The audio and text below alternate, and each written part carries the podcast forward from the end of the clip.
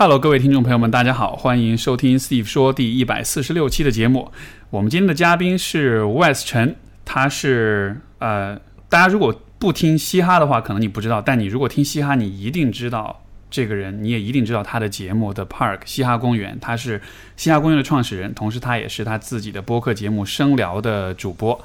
所以欢迎大名鼎鼎的 Wes。谢谢谢谢谢谢，Steve 真的就是今天欢迎我到这边来跟另外一个博主一起聊，我觉得非常开心，感觉非常不一样。非常不一样，因为平时嘉宾都是不是做播客的是吗？我现在我是坐在嘉宾的位置，我们互相我们都是嘉宾，我们也都是博主。这个其实是互相串台，就我们互为主播这样的。对。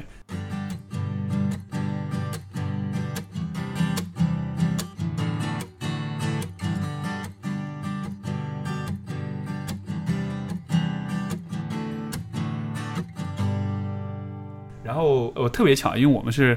微博搭讪认识的，对对但是其实我我在就是你做那个川渝陷阱 Vice 的那个片儿的时候，我当时就有关注到你了。所以我给你评论，然后你跟我说已经关注上我了，我也惊呆了。对对对，那个那个是两年前了吧，挺早的了。也是一七年、一一六年、一七年、对一七年的时候，对因为当时印象就很深刻。我就说，当时我看到你跟那个你跟盖在江边在聊天，他说着说他就哭了，然后你会说啊没事没事，然后就安慰他，然后印象特别深刻。那个是因为你本来就听很多 hip hop，还是因为你是成都的，你才对那片儿那么感兴趣啊？这个很多原因，一方面是我是成都人，然后我的女朋友呃 slash 现在的未婚妻她是这个重庆人，所以川渝哦所以我们两个就是有点像是。你知道一个川渝的嗯 beef，、嗯嗯然后我们俩就会开玩笑，对，就会说 OK 对对对，所以就很关注，因为他也很喜欢那个 hip hop，所以说我们一直都是？吧？对对对，这对这个很感兴趣。首先恭喜您，恭喜你们，谢谢谢谢谢谢，终于把这个 beef 给 给给解决了，是不吗？是是为了更好的有更多的 beef。对，那他是更喜欢 Gus，你是更喜欢 CDC 那边的吗？也倒不会是吧？也也还好，我觉得就呃，像盖像谢帝，我觉得这是两种不同的风格，但是我真的是他们两个的风格我都很喜欢。对，就是就是你看，我觉得这真的是跟两个地方的人那个性格有关系，就。像谢帝这样，他就很很懒散，然后很随意、很俏皮的，这个其实还蛮符合成都人性格。然后盖那种就是很比较狠，他现在好像后来风格好像有点变化，但是最开始都是那种比较硬那种。我们我们拍的时候，我们没想到，谁也没想到他们今天会是对吧？因为那是在那个呃节目那选秀之之前对对对对，但是就还蛮还蛮还蛮难以想象的。那个时候到今天就变成这样了，对啊，真的是是是。我自己听说唱其实是最早是我现在都记得很清楚，九八年的时候，Eminem 的那个《The Real Slim Shady》那张就是 Mar- Marshall Mathers LP 那张专辑就得了格莱美。我当时是初一、初二吧，然后那个时候就是随便瞎买了一张格莱美的，因为它每年都有一个精选。买了之后，我听到《Real Slim Shady》这首歌，我说：“哎，这个很酷哎！” 然后就开始听，然后呃，因为后来去加拿大留学再回来，很多人问我说：“哎，你英语怎么就不像是就没有口音啊？英语怎么那么好？”我我说：“你怎么学的？”我跟他们说：“我说我是听 Eminem 听出来的。”是吧？因为当年就是嗯听他的歌，听听完之后背，然后就跟着逐字逐句的背，背完之后跟着唱，就把那个语速就练上去了。这个是你去留学之前之前就已经英文用通过 hip hop 音乐已经就是因为因为因为他的歌很快啊，嗯然后那个时候作为一个刚学英语的小朋友来说，那是非常挑战的。但是就就觉得哎很酷，虽然那个时候都不太懂他在唱什么，但就跟着唱，跟着唱，跟着唱，唱到后来就 英语就唱的还，所以我后来都跟别人说，我说谢谢 Eminem 帮我学好了那个英语的口语。确实是啊很多人都是通过音乐把这个第二个语言学好了，对，至少把那个不敢开口的那那个门给打开了。没错，但你是你是在美国长大的，所以你其实是反过来，你是反过来学中文的。对，我是到这边看那个马大姐，哦，那个电视剧是吧？啊，OK OK，因为因为因为因为其实我听你今天的中文，我觉得比那个川渝陷阱的时候主持的时候，我觉得英英就是中文水平又变更好一些了。呃，那个可能因为我比较现在就是可以就是用正常说话方式说话吧。那个时候就是确实有一些东西是，嗯，是 scripted，就是写好了，就是这一段是这么写的，然后可能不是那么用我自己的那种说话方式，明白，呃，所以有点有点别扭吧。是。但是也没关系，大家也知道我的人知道我是在美国出生长大的，然后才过来的。不知道的人会觉得这个人怎么说话 有毛病吗？有一有一一点点那种能听得出来一点点那种感觉会不一样。但是又听不出来这个人不是在这边长大的，对所以就会觉得这个人是不是有问题？那你是你是好像是你是很早就来中国了，零零年底零一年，我就是第一次算是回到母国。这是是，嗯这个我的，因为我估计我的听众，我我还真不知道我听众里面听听嘻哈的有多少，我估计不会特别多，但是就容我跟大家做个简单的介绍，就是 West 的这个节目，这个 The Park 在嘻哈圈里面应该是一个。呃我不知道这么描述合不合适，就相当于是新闻节目当中的新闻联播这样的，就好像是它是一个最最 root 最基本的最呃不是最早最最早，就是早然后最根本的，嗯，就是所就是所有一切都是从这个地方开始的这种感觉，它是一个非常 fundamental 的一个嗯地位，我可以我可以这么说吗？我觉得他只能说是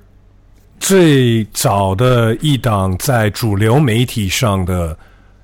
在推广对 hip hop 文化的节目。其实也已经有人在中国这边玩街舞、嗯，玩说唱、玩 DJ，呃，已经有这些了。但是没有任何一个主流媒体平台有任何一个节目会给他们，哪怕放一首他们的歌对，都没有。就是到我们零六年才开始做这节目，零六年开始做，所以现在十三年了对，Holy shit，好久啊！对，有有数过吗？做了多少期？周更周更刚开始的时候还是周日、周周六、周日两天呢。啊，然后也是有固定的时间呀，每一期节目两个小时，但是呃也也放歌，所以就是说话什么内容，就是制作方面就很很不一样，就是跟做这种啊，跟播客也有点太不一样了，OK，太不一样了是。算音乐类节目，其实对对，我做那个节目做这么长时间，也就是怎么说呢？也不是说做做累了或者做腻了，但是就是做疲了。嗯，嗯、会有倦怠了。对，因为那个节目还是一个完全是我在推荐音乐和这个文化什么的这方面的东西给听众，然后做这么长时间，我觉得我没有一些呃，我得我做这节目，我并没有在得到什么嗯信息啊，或者是在自己在在在长啊，或者是进步，对，所以我后来才决定要做一个 podcast，嗯因为我觉得 podcast 这种好好跟一个人说话，而且我是你可能是也不是第一次吧，就是 podcast 我做这个 podcast 也是希望是能接触到音乐之外的人，然后跟他们聊，我才能就是学到他们干的事情，他们看生活是不同观点什么的。一直做那个节目，我就是没有这个机会。是因为就是你一直在输出，而且是同一个圈子里，所以其实可能大家的思维、大家的想法，我觉得这个也是我做这个节目一开始的初衷。因为最开始我也是邀请都是同行，这个都是心理咨询师，然后聊的话题也都是比较相近，但后来发现其实还是走出去，不同的人的生活会比较好玩一点。是吧？对，所以我我所以我今天特别开心你来这个节目，因为我们两个的职业，我觉得是可能就是永远都不会有交叉的那种的，或者说是一个很是很难想象的一种 overlap 这样的，对，但是我们同时也是可以说是干一个行的呀。就是播对 对对是吧？跟人聊天，跟人对话，对是对。不过就说这个嘻哈的话，我觉得，因为我其实一一直也是蛮喜欢，而且呃也一直蛮关注。但是我我首先还是想先好奇你的故事。那你看你做十三年，然后其实基本上国内所有的大大小小的这些 rappers，这些嗯他们在出名之前、出名之后，对吧？有这么多变化，你也说会说你皮了，那你你，但是你依然还是在坚持，依然还是在做。你觉得就是这个这种动力来自哪里呢？因为我我还蛮难想象，如果我做做播客，比如现在播客做十几年，就我都没法想象那个时候是什么样。但是你看你现在已经到这儿了，那动力来自什么？你觉得？当然，这个东西还是一个音乐是还是一个我喜欢的东西，我还是会不做这个节目，我也会在听音乐，呃，所以做这种内容呢，还是还算是一个挺幸运的一个一一种机会，嗯嗯，而且也有很多人，我也跟别人说过，就是我觉得累了，做累了什么的，但是也有很多人就是说，啊，你应该坚持做这么久了，呃，有有好的时候，也有坏的时候，，OK，呃，所以是不是是不是说，就像是有的时候可能不是百分之百是你自己的动力，有的时候也是有那种别人圈子里的朋友或者是听众会有点推着你往前走那种，因为他们觉得这个位置是你的，你应该去。就有一点，他这是这这种，这这是一方面，另一方面，我觉得就是人岁数越大，嗯，变就是你要说变任何东西，就是挺难的。嗯。你说好不干这个了，那干什么呀？就是突然间好去上班去什么的，那那突然也也没有一个某一个就是在上班的，就是坐班的这种经验呀、嗯，所以你要是说一下子这么一变，也也也不是说我一直做这个，我也上过班，在这个过程当中，我也去做过班什么的，所以呃，但是我觉得我自己不是很适合嗯企业文化。首先，我在企业里面也待过，嗯，我在小公司里面也待过。你要是说去小公司，其实我还是有兴趣的，嗯、但是如果你要说去一个很大的公司的话，我我我倒没有没有什么兴趣，就是还是想找一个，必须找到一个更适合我的东西吧，我才会去往这个新的方向去冲啊。那目前呢，我觉得我并没有找到一个更适合我的，我觉得还是蛮我干这事情还是蛮适合我的。嗯然后我觉得一个人就是当然不要就是选择你的职业就是全是为了你薪水是多少，嗯，可能这个也是我我我我我父亲可能就是传下去以前给我说啊，你必须也喜欢你的工作，不是说挣多少钱。呃，但是我可能拿这个点就是有点放的太大了。no no no，但是 所以，那你能否我能否说，就是你其实是 you're in the right place，就是你是找到了自己那个对的位置的那样的。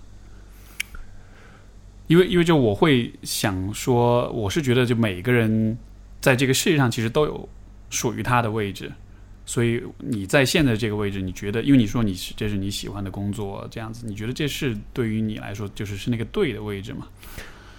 这个很难说，因为 首先做这个节目，对，也不是我来中国有这么一个目标，说我要来中国去传达美国 hip hop 文化。我不是来这儿干这个，我也是一个以留学生的这种身份来的。我是来这为了学中文，对你知道吗？然后就是喜欢上了这边，就是就就待下来了。后来这个节目做这节目，这个也是这个机会不是我去找的机会，而这个机会找到我了。然后我开始做了，那个时候也同时上班，同时做节目，节目开始火起来了。那我放弃放弃了那个白天做的那个工作，然后就节目就是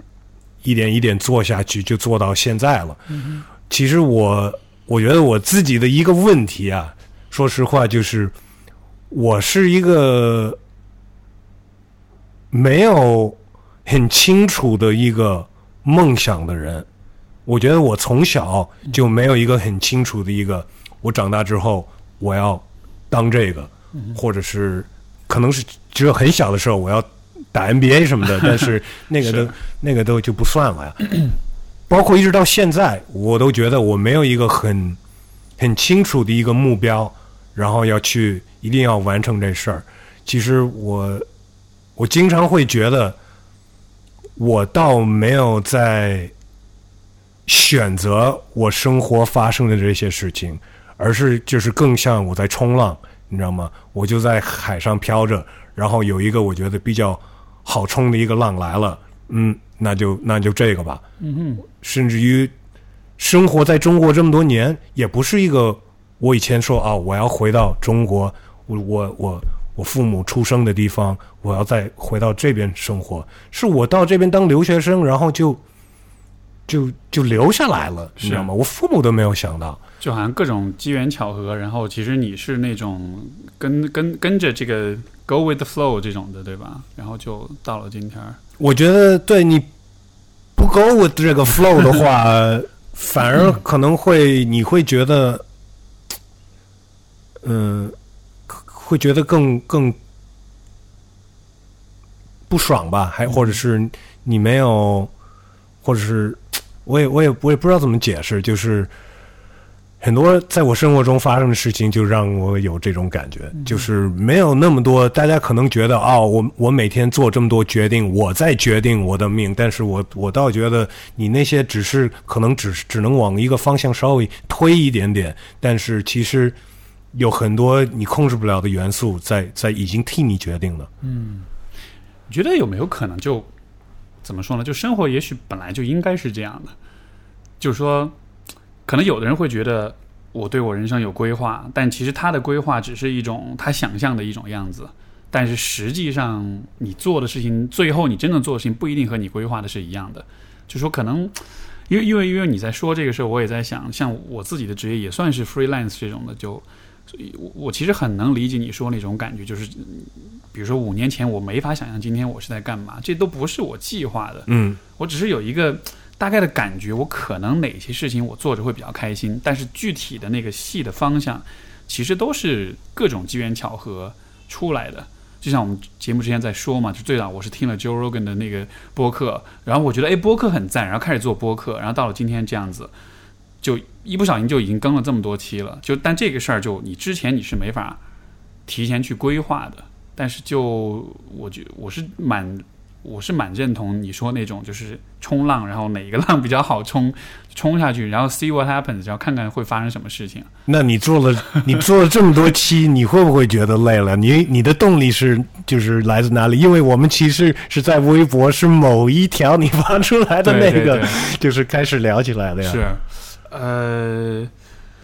怎么说呢？我觉得，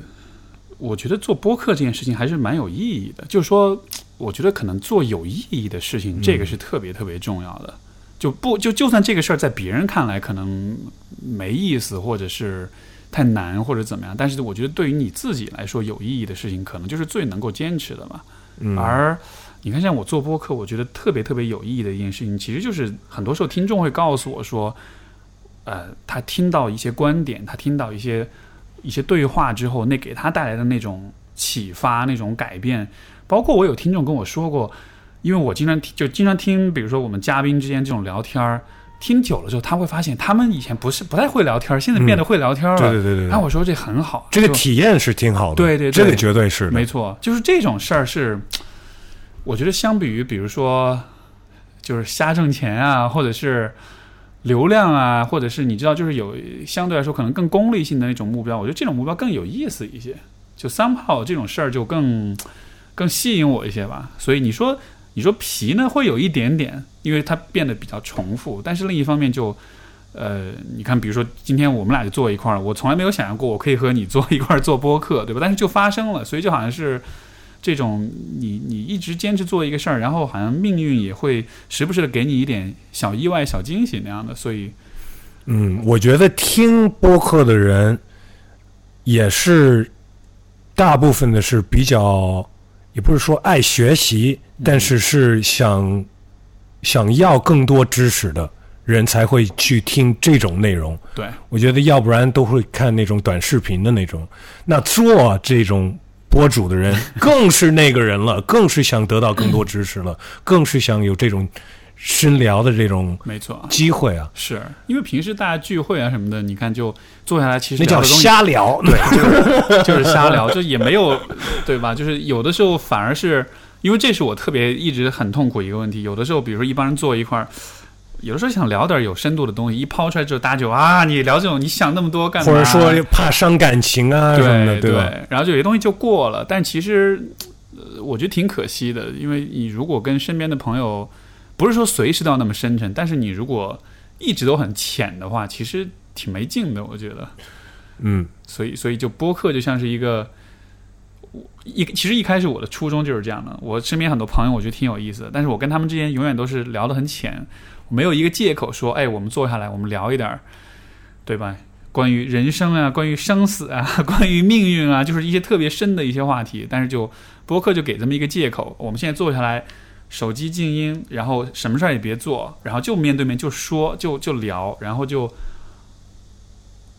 当你花足够多的时间在这个对话当中的时候，我觉得是会有一些跟平时的生活不一样的东西出来，所以这个是我觉得播客特别特别，就是对话类的播客特别特别吸引人。我听了一期你做的播客，我觉得非常牛逼。首先是我也我也有这么想过，但是我完全是，呃，是至少目前是是做不到的。就是不不不敢什么？你你怎么你说的是什么？是你拉着你爸录的那一期，哦，OK，呀，我觉得这个真的非常好。首先你，我觉得你爸挺逗的，OK，他他会听这节目的，是吧？对对对对对，所以他他对对对，开心了，他会这个，我觉得那那期真的是非常好。我我也想过，啊哈，嗯，但是我觉得我爸没有像你你你的父亲那么的，嗯，那么的能聊，是吧？嗯，呃，而且我自己，我也有开始，比方说你爸在前面就是说好多他自己生活事的的事情，对，我最近回美国的时候，也跟我跟我妈聊的时候，她会开始说一些就是过去的事情，我会就就我就会觉得我应该把这些记录下来。啊，然后，但是分享那就是另外一件事了，是你知道吗？呃，上次我回去的时候，我们就去了，就是正好母亲节，去了我那个外公的这个墓地，然后就在那儿待着呗。然后我妈就是开始说过去好多事情，我就拿着这个录音笔，我就咣叽就给录下来了。我什么问题都不用问，他就对说说说说了一个小时，我就保留下来了。然后以后每次有这种机会，我都会赶紧把那个开始录下来，是因为我觉得这个很珍贵，这种东西，对。但是要是分享出来的话，这个挺难的。外一回事，对，对，但是我觉得，嗯嗯嗯，你父亲就是很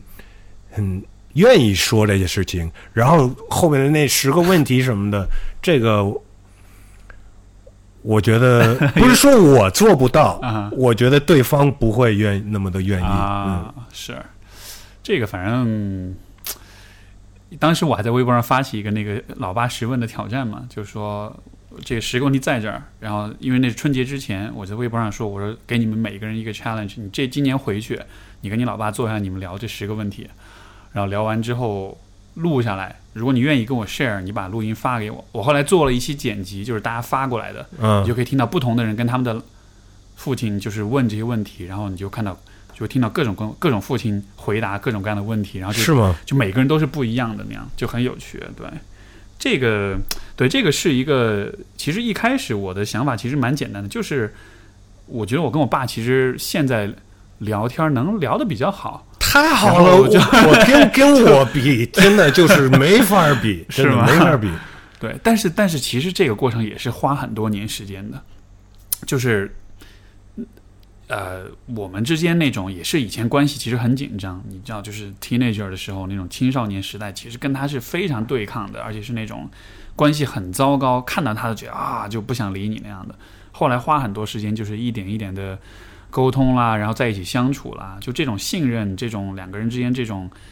呃关系是花很很长时间重建起来的。所以当到录这个节目的时候，是相当于是呈现出来是一个。可能十几年的努力，最后得到了一个结果。但也是双方出的努力，是没错，必须是双方出的努力，要不然不可能到到到那样嘛。对他，因为是做那个做记者，所以他的整个视野啦、思维啦，相对来说还是比较活，他跟还是比较跟得上时代这种的，所以他自己的成长就是可能也是一直在往前走，然后他可能也看到就是我的这种。成长，我的成熟，所以可能对我也更多一些信任。因为我觉得有些父亲是那种，呃呃，就可能他看不到自己儿子的那种成长跟变化，然后作为儿子，有的时候可能也没有说用一种比较坚持的一种方式去，就是说我我不求我今天就要和你和好，但是我希望未来的五年或者十年里，我们可以逐渐的变成一种更。友好的一种像朋友一样的一种关系，所以我当时这个节目，其实我想做，我觉得最根本目的就是想让大家看到这种可能性，就真的是可以做到的。因为你知道，就是父子之间那种关系是尤其微妙的，嗯，尤其是在中国的父子这个家庭里面，而且，但是我觉得你爸就是应该是跟大部分的中国父亲的那种想法也还不太一样。因为我听到他那说那说到那点，就是鼓励呃中国父母跟他们孩子说我爱你这点，是我觉得这个是算是在在中国算是很少数很少数的人有这种想法。对，可能可能是也许国就是中国的这种传统的对家庭的理解是是还是比较等级制的，就是父母是在上的，孩子是在下面的，所以就爱是平等的，是吗？是这意思吗？对，就是就不就是说爱本来应该是平等的，但是。我觉得很多家庭的问题，包括我后来听那些听众他们传，就是分享过来的录音，就还是能感觉到，就是很多父母还是把自己放在更高的位置上的。但是，我觉得这样子其实不太有利于就是大家的那种关系的那种成长，因为你就还是就你还把他们当爸妈，他们还把你当小孩儿。即使其实大家都已经成年了，所以就是说，同时我觉得大家都心里还是小孩儿，真的，对，没错，这也是一个。只是我们的身体长大了，你小孩，你你心里的那小孩子永远在那儿的，也不是说他他没了，没错，你知道吗？我觉得，甚至于一些就是都当爷爷奶奶的人，他们当时小是小孩的时候的那那些性格还在那里面。我觉得就是这个。那你有了一个孩子，你就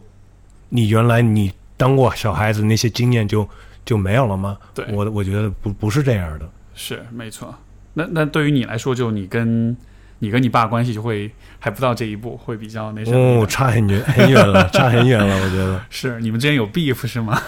嗯，我觉得就像你说的，所有的就是有那个叛逆的那时段，呃，但那个早就过去了。但是。跟你的父亲来比，我觉得我我我我爸是没那么好接触的，因为他他可能也是没有没有经验吧，因为他的父亲在他很小的时候就就走了啊，所以他没有他他自己可能就不知道该怎么做，因为我我我觉得每个人就是长大了，然后有自己的家庭之后，他做一什么样的爸。大部分都是他有一什么样的爸，他就当了一什么样的爸，你知道吗？你有个模仿对象。对啊，那如果没有这么一个一个榜样的话，那就真的完全就就就，是就不知道怎么怎么怎么去做吧。这个我觉得其实特别普遍啊，就是说，我其实我对我爸其实也有过这样一个发现，就是有一天我意识到说，他其实根本不知道他在干什么。就是他其实是他其实根本不知道要到底要怎么做父亲，因为他其实那个经历也很像，就说他可能也是就是啊走的，在他比较小的时候就走了，然后他的父就我的爷爷也是那种就是没有很没有很亲近，没有就是给他很多的这种示范这种模范榜样，怎么样做一个好的父亲。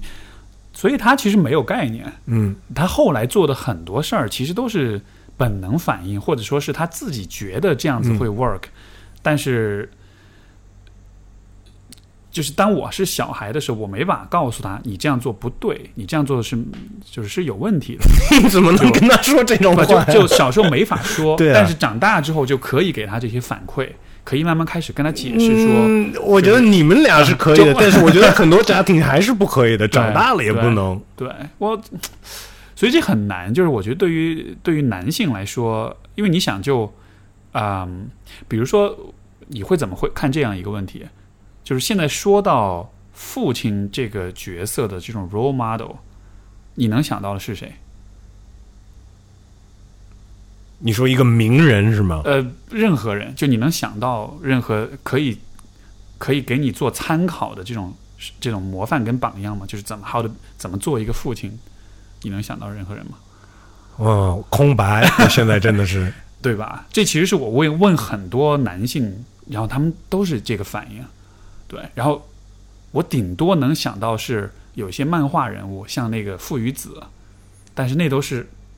漫画里面的。但是生活中我发现其实特别特别少这种这种模范，所以就我发现一个问题，就是因为很多时候我们会说跟父亲相处比较难，但是我我的感觉反而是。不是因为这父亲本身他很讨厌，或者是很难以接触，或者怎么样，而是因为他们所处的那个位置，他们自己其实根本不知道自己在干嘛。但是呢，出于那种可能男人的那种自尊心、那种尊严，或者是那种面子，他不愿意承认这一点，所以他会装作他很知道自己在干嘛，他会用他的那种固执跟愤怒去掩饰他他的那个很懵逼的那一面。而且可能过去他们那时代也根本就没有功夫去想这些事情，对就是生存是第一，是，所以他们根本就是觉得我们我们这个年代的人想的这些事情都没错。还好你活着，你有饭吃什么的，对吧？就是把记得还是得停留在这些最基本的这些要求上。，对，而且我不知道像，因为你是就整个家庭移到美国去，是不是也会有这种文化上这种要哇，去那比你们想象的要更更大的一个差别了。啊，对，很复杂吧？那就会非常复杂的一个状况。对啊，其 你们肯定是有这个这个时间的这个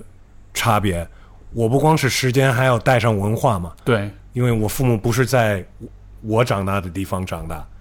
不是在我长大的环境那种。就他们去了要他们要适应这个地方。对，所以就是很多在西方国家都会看亚洲父母是那种什么 Tiger Mom 啊，嗯就是很严格的父母。对对啊，确实是这样。跟朋友的家庭来比的话，确实是这样子。但是到这边来说的话呢，是我我回来的时候，我我我看了这边家庭都是什么样子，我我我就能理解了。啊，就他们在那边，但是他们对待你的方式是还是像这种很典型中国父母的方式。对我差不多到大学毕业的时候，我已经开始就是我还没有，我我当然是来到这儿了，我更就完全就知道了，嗯，嗯，但是我还没有到这儿，还在上大学的时候，那个时候我觉得我也已经就开始意识到这个是不光是一个年龄的区别，嗯，一个年代的区别，还是在不同的地方长大的。但你觉得怎么说呢？就是你你你你会怎么评价？呃，或者说你是以怎么样的姿态态度来看待他们的这种就是这种 parenting 的这种方式呢？你会觉得好不好，或者落后，或者是呃不知道就 我当然没有任何可抱怨的事情了呀啊，对吗？因为把我养到这么大了，对吗？嗯，我觉得也很不容易。他们自己出国，没有靠任何别人，就是从到美国一个很陌生的地方，从零开始，然后都都能做到现在这样子的话，当然是非常不容易的。所以就是，比方说我爸妈小时候都上班呀，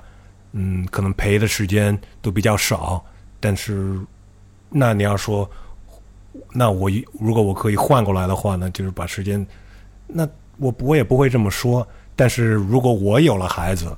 我可能就不一定就是完全说啊，我能我一定要存多少钱，为了就是以后你能踏实的过日子，我可能会就是再找到一个更中间点吧，平衡一点这个，我需要就是多陪，然后可能多教你一些嗯生活里的事情，嗯而不是就是说把那么多压力放在你的成绩啊什么的，就是为了你找工作，把这个放在最重要的位置上了。对，你会你会教你会教他们嘻哈启蒙，那那也也也不会，就是可能就是更更聊一些更，就是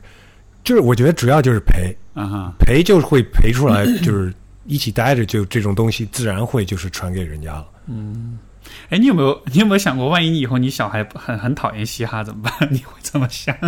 因为这是你身份的很重要的部分。我其实你像你之前说，我们之前在说就是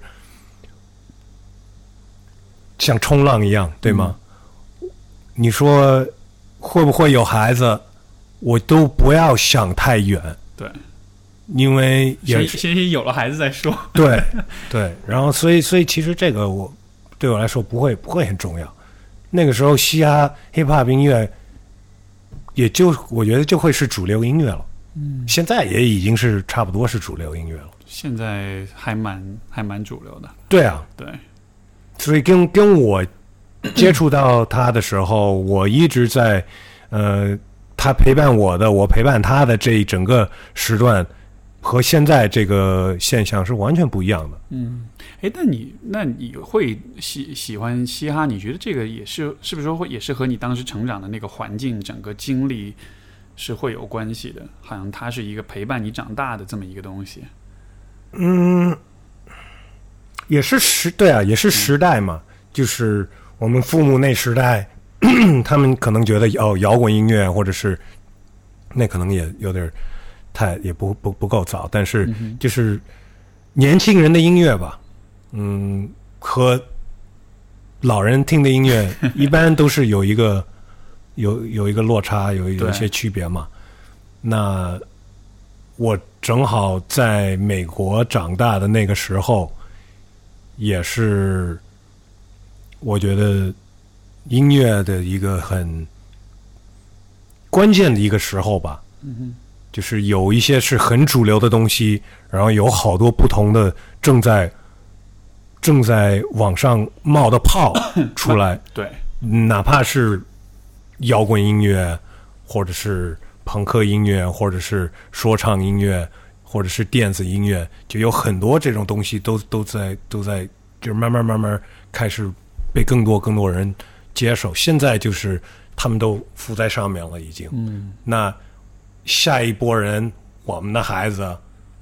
他们会听什么？也会就是一个一个一直一直一个循环吧。嗯，是因为这个，你看这两年，我想到一个是那个说唱，一个是乐队夏天，你有看吗？嗯我我就是因为我是最早的时候，我其实是更喜欢摇滚一些，对，然后所以说就现在也是看到啊摇滚，然后说唱是后来就稍微再大一点，高中大学的时候喜欢的，然后就发现说好像这样的曾经。这曾真的是曾经很小众的音乐，以前身边没有人听摇滚，谁听摇滚啊？对吧？金属啊，这种包括说唱金属啊，那没有人听的。但是现在就发现，哦，OK，就大家现在慢慢有点开始有点年轻人们开始有点意识了，知道这样音乐存在了。对啊，我我其实听 hip hop 刚接触到 hip hop 的时候，我也在听很多别的音乐，嗯也不是说我嗯听音乐就直接是 hip hop 音乐了，我也从什么 Guns N' Roses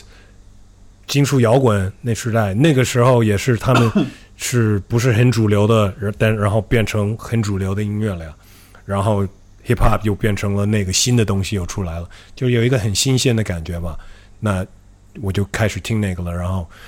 他有他自己的一些比较比较吸引我的点吧。他最最吸引你的是什么？就是嘻哈。嗯，当然是律动是一方面，嗯哼，然后它的内容我觉得是比较有更多花样呗。因为金属呃摇滚和主流音乐，就是你要说主流音乐是什么呀？那个时候的主流音乐就是可能 对大情歌什么的，对 对吧？他们他们其实内容还是差不了太多，但是我觉得 hip hop 音乐就是什么样的歌都有，有基本上是让你笑的歌词，有那种纯骂的那种歌词，有教你事儿的歌词，有说他们自己的成长或者是环境的歌词，什么样的多都有，所以这个就是有更多不同吸收的一些，有更多信息吧，没错，可以这么说吧，有更多信息，也有他的那个娱乐的那个、那个方面。嗯，我我呃，如果说让我来说，我最最喜欢的那个就是 rapper 是谁的话，呃，可能第一名还不是 Eminem，第一名是那个 Immortal Technique。OK，那么挺挺低下的呀。对对对，但是我我我是很很就是巧巧遇，很就是很 randomly 的认识这个这个人的，但是我听他的歌，我就让我充分感受到，就是你说的那个，就是说他的就是嘻哈的点，就是在于他的词可以给你传递很多东西。然后我听他的歌，我才知道说，哇哦，原来嘻哈是一个可以，他可以通过他的歌词传递一些非常强烈、非常有力量，但是也同时也非常有意义的这样一些东西。就是因因为以前我一直觉得嘻哈就是你知道啊，就就泡妞啊、喝酒啊、party 啊，就我还是停留在那种认识。但我听了他的东西，我发现哦，你不光可以讲那些玩的东西，你其实也可以讲一些更重要的东西，嗯跟政治有关系、跟种族有关系、跟社会有关系或。者一些很抽象的东西，一些很抽象的东西，对，所以就所以当时听了他歌，我就哇，然后有一段时间天天听，天天听就就很上瘾那种的。因为就像你说的，就是像流行歌，它表达东西就太太简单、太浅，但是就是跟跟主流所有的东西都是这样子呀。是电影、是电视剧什么的，他不要说的那么深或者太抽象了什么的，没错，要不然看不懂了。我需要我需要三岁的孩子和八十岁的老头儿都喜欢这个东西，那只能就是那么狭窄嘛。没错。你看，像你你要唱个情歌，就啊，我爱你，我想你，我每天都想跟你在一块儿，就他唱来唱去就那么一些词，这也是任何一个所谓是艺术的东西一被商业化，对。那就要满足每一个就市场，是。那就没有意义了。对，但是就我听那个就是 Immortal Technique，他有一首歌我印象特别深，他就讲他自己的故事，他讲他曾经喜欢过一个姑娘，然后他们两个人就，呃，就关就关系特别好，但是就是那种特别平等、特别友好那种关系，但是他们始终都那姑娘始终都跟他保持距离，没有跟他在一块儿，一直到最后有一天，那姑娘去世了，他才知道他其实之前感染艾滋病。嗯，所以他没一直没有和他在一块儿、嗯啊！我当时听那故事，我天哪，就就看你像你看了一电影似的。对，我就我当时都我听到，因为最他是最后才把那个、那个包袱抖出来，我才知道 Holy shit！然后我当时听真的就流泪了。就这种故事讲的，流行歌绝对不可能讲出这种故事来，嗯但你真的是听到是把你灵魂都给你都给你让你颤抖的那种感觉。对，对我就说这就是。在我看来，这就是说唱，我觉得最牛逼的地方。他能给你讲一个非常深的故事，但用一种很酷的一种很很律动的一种方式给你讲。因为你可以放很多字进去啊。对，就是你说是一个 R&B 的歌曲，你也就是需要用一个比较。呃，比较抽象的一种方式去表达这个故事，可能也听也没有一下子就听出来，但是就是说唱，就是可以很直接听清楚这个人在是到底在给你讲什么。那你怎么看这个问题？就是说，因为像比如现在那个说唱，对吧？然后第二季在也在还在还在播，然后就是第有三季现在还是第三季哦呀，OK，时间过太快。就是我我我，因为我是外行啊，我我我我，如果我说错的话，这个希望你们听众也别喷我啊什么的。会不会，但就说，我觉得就现在好像好多，我看就可能是节目上，我不知道他是为了节目效果还是怎样，就但是就许多 rapper 他都把 focus 在那个相互 diss 上，而且他都是会那种，就是那种会去立稻草人，什么意思呢？就是说。他会去想象有很多人恨他，然后他他写歌的时候，那个词都是在指着那些恨他的人，就是啊，你们是我敌人，你们质疑我，你们说我不行，但是你看我今天很牛逼，就都是一种很对抗的那种感觉。当然，我理解这个也是可能嘻哈一种特色，但是我觉得好像大家都在做这种事情。嗯，首先你可能看那节目还看的比我多，OK，我我都我都你你不太看嗯，我都不太看，，OK，因为我觉得那个东西很做作。是吧呃？如果有出来一些好的歌曲来自那个节目，那我也愿意听。但是看那节目，我觉得就是太做作了。然后你说的那些什么呃，他们这些选手之间，我觉得也有可能是呃节目组啊，就他为了效果，嗯要做出来的。但另外，我也知道你说的这一点，但也有很多玩说唱的人也是听看八英里的，或者是呃很喜欢那种 battle 的那种、那种风格的说唱。嗯，我倒觉得已经够了，而且那些也是大部分玩说唱的人在他还年轻的时候会经常说到的一些，就是我也经常会说，有太多说唱是关于说唱，你知道吗？对，就是那意思就是，那就说明这个人没有太多生活经验，嗯，或者是没有经历过什么，就是就是比较更更深的内容可以放到他的歌曲里面。对他只是为了去 diss，只是为了去 battle，他的他的整个生活就是在说唱里面。啊，没错，那那他只知道说这些东西啊，没错。所以这就。我其实就看到这样的呃歌，我就觉得还蛮可惜的，因为我就觉得，因为我是发自内心觉得说唱这个东西是很有意思的，就它给人传递信息的方式，对吧？因为你，嗯、呃就是又很押韵，又有很多很聪明的处理，然后又有很多的技巧，那种节奏感又很强，同时你又能讲故事，就是其实这是。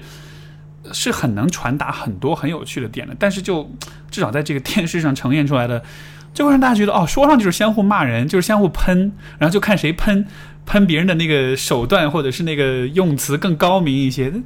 但是让我觉得好可惜啊！就本来这可以是一个很丰富的，呃，你看像那个像比如说像艾热这种的，对吧？他就夺冠了，我我觉得就还蛮喜欢，因为他就你看他就不只是在喷别人，他讲的东西就还蛮有血有肉的，讲妈妈呀，讲他的妻子呀，讲生活的很多东西啊，就那种调性就会觉得，哎，这个人生活的宽度会呃广度会更广一些。嗯对，但是你看就。像我不知道为什么今年看可能是年轻人比较多，一上来就全部都是啊这个 diss 那个那个 diss 这个的，就当然这个也挺也挺娱乐，挺好玩的。但是同时我就觉得，呃就像你说的，它就是它就是只是关于嘻哈，它就不关于任何其他东西了。就好，就它本来是一个其实可以，它本来是一个去呈现生活的方式，但你呈现出来的就是只有嘻哈，没有生活，他觉得啊，我觉得跟这个时代也有关系，就是大家很，包括听众，嗯，就是很着急。我怎么还不出歌啊？我我每天都要听一个新的歌曲，你怎么还不出专辑啊？你不你怎么不每年都出一张啊？就是你觉得你喜欢的那个 Immortal Technique 的那首歌，他花了多长时间写出来的？对，应该是非常久的。你要是说他开始喜欢上那姑娘和他们的那个 那个时候就开始了，对他没有那个他写不出来那首歌，那这个歌花了多长时间才写出来？那现在的人呢，太需要哦，我要火呀，我要赶紧出歌啊！嗯我不出东西的话，人家把我忘掉了什么的，就是他的点没有放在同一个地方了，就不是说我这个是我的表达的一个工具，而这个是我要去出名挣钱的一个工具。那大家得一直一直想着我呀，要不然我得炒作一些东西，要不然我得发几条微博什么的。就是很多现在玩说唱的，或者是在进入这个开始玩这个东西的人，和过去的就是心都不完全都不在一个地方。以前没有，尤其是在中国，但是在每一个可能在美国就更早了呀。当当 hiphop 还没有流行，或者是还没有人就是出道什么的，你要是说我好，我我花大大量的时间去干这个，但是没有像我们之前说的一个榜样，那或者或者没有一个成功例子，没有一个就是在我前面说我干这个事情，我出了名儿，我买了房子，我变成大明星了，但是你还是干在干着这事情，那你那你是完全另外一个心态在在干这个呀。对你只是在用这个东西去表达，去去讲你的生活，简单来说，对，或者是去做一些你觉得你自己觉得嗯，嗯很美妙的一个作品吧，是。而不是说哦这个东西我能卖多少钱，我能做卖多少周边，我能接多少广告什么的。是，现在可能就还是，但是这个我觉得也很忙，就是其实也很难取舍哈，因为你说一方面就是可能艺术的或者是音乐的这种商品化，它的确是改变了很多人创作的这个动机，但是另一方面呢。它确实又能养活这些人，或者说大家确实有个活路。你看节目一出了，包括乐队夏天也是嘛，这些乐队之前的生存都很难，现在一出了节目，大家出场费都涨了两倍三倍。其实我也挺开心的，我觉得他们应该多挣点钱，就也都很不容易，就很有天华呃天赋，很有才华，所以也是愿意看到多挣钱，所以就在挣钱跟创作。这就是一个，其实永远都是有，我就感觉有这么一个冲突在这儿。嗯，确实是啊，但是我觉得，嗯，我觉得每个行业里面，就是跟艺术稍微挂点钩的那这这每个领域都一样的，包括什么做服装啊，或者是甚至于，嗯，就是我我最担心的就是现在想玩这个音乐的新的孩子们，就只看望那那种方式，就是只就觉得那个是唯一一个出路。如果你把都去模仿吴亦凡是吗？不或者是我必必须得上了那个节目，我才能怎么怎么着啊？啊，这个东西不是不不是那那没有那节目的话呢？对，那没有人玩说唱了，你以为呢？我其实我觉得会有更经典的作品，如果没有这么一个一个节目，所以我觉得谢帝特别牛逼，他一直都说他我不上，但是他是他有这节目之前，他上了好好歌曲吧？啊，对对对，是他就是时间早嘛。啊，如果他生了，就是晚就年年轻了几年，他就是上这个了可。能也上，对啊但是但是我我我同意你所说的这一点，就是说，最终其实还是你的作品的质量决定你的地位，对吧？你上节目的话，它可能会有一些推动，但是就即使你上节目，你看其实最终那些真正成为冠军的那些人就，他确实还是靠他作品，靠他这个人整体的实力，他的品质，靠他的想法，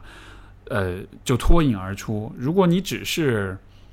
很会 diss 人，或者你只是技巧上很厉害，但你传达的东西可能，因为我觉得就是好的，我听好的说唱的那个歌曲，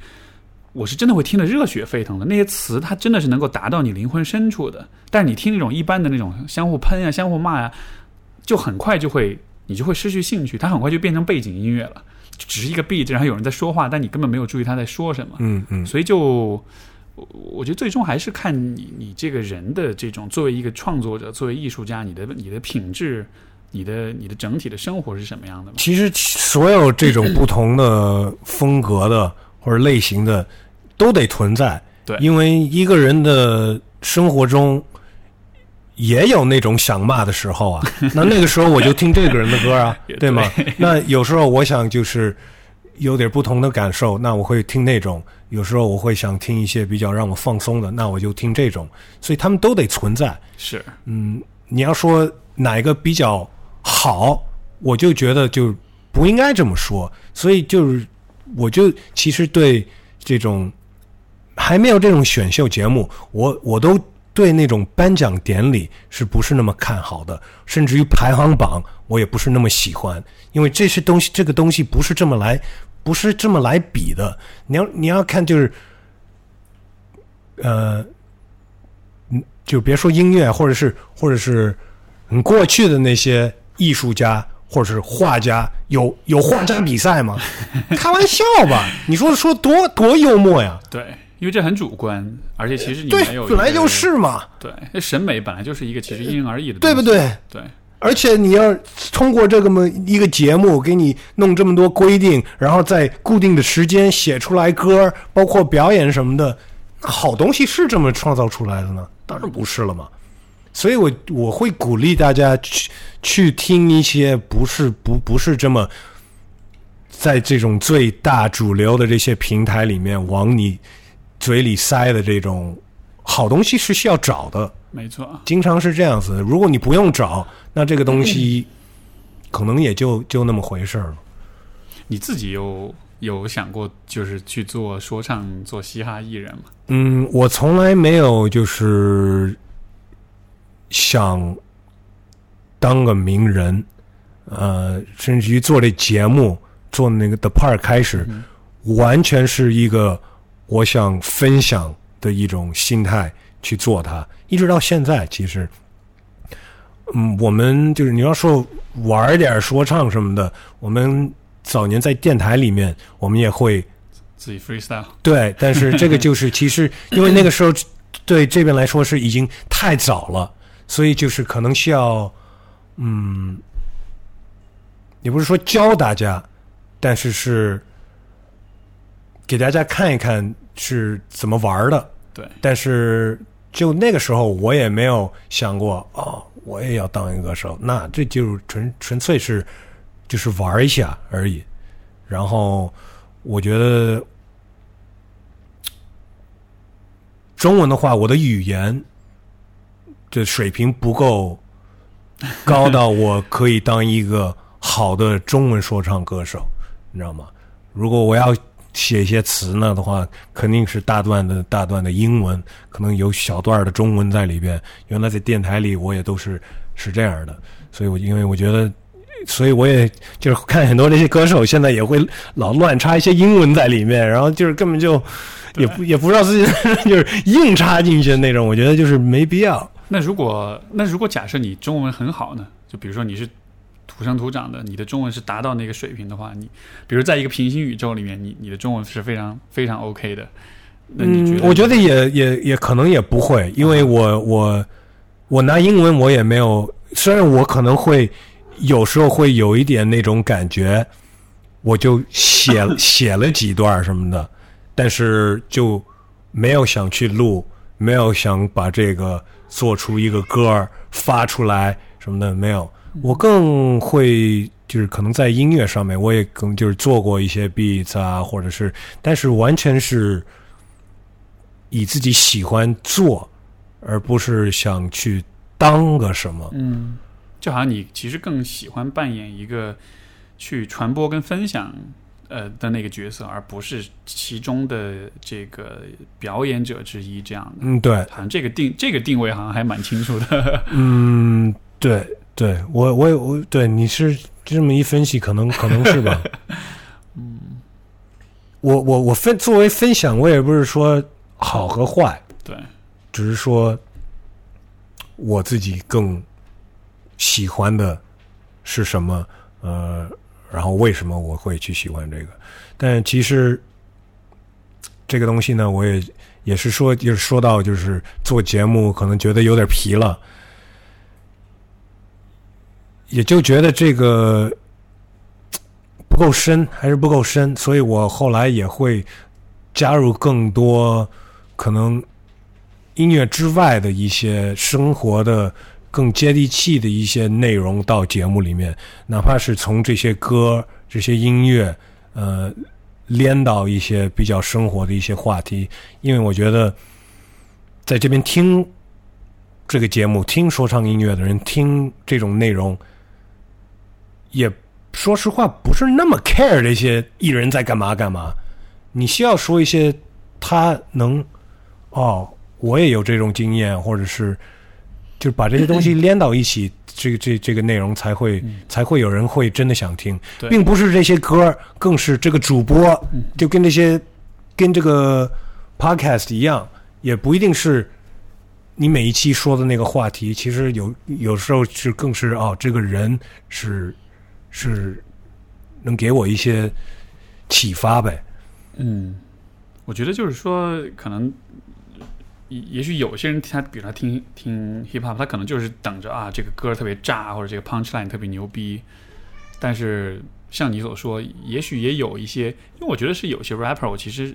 是觉得他们生活中是有故事的，是有料的，所以能把这些东西讲出来，可能这对于因为其实嘻哈本来也是年轻人听的比较多，所以就像是。就这个，我我不知道有没有人说过这种观点，但是我就觉得嘻哈在一定程度上它是具有教育性的作用的。有一有这么一方面吧，但是这个其实也是，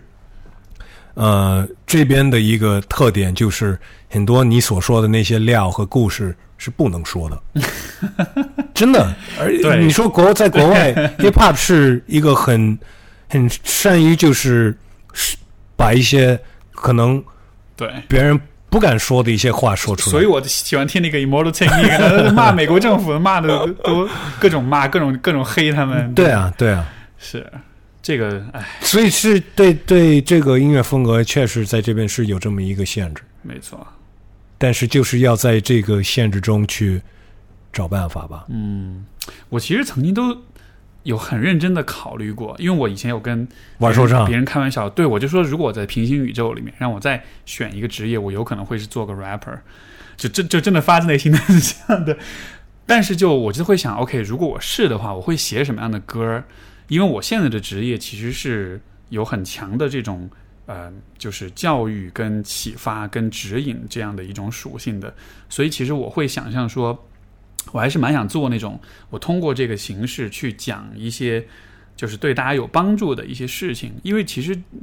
可能听众就还是年轻人居多，但是你想，如果一个年轻人他他喜最喜欢的音乐，每天跟你讲的都是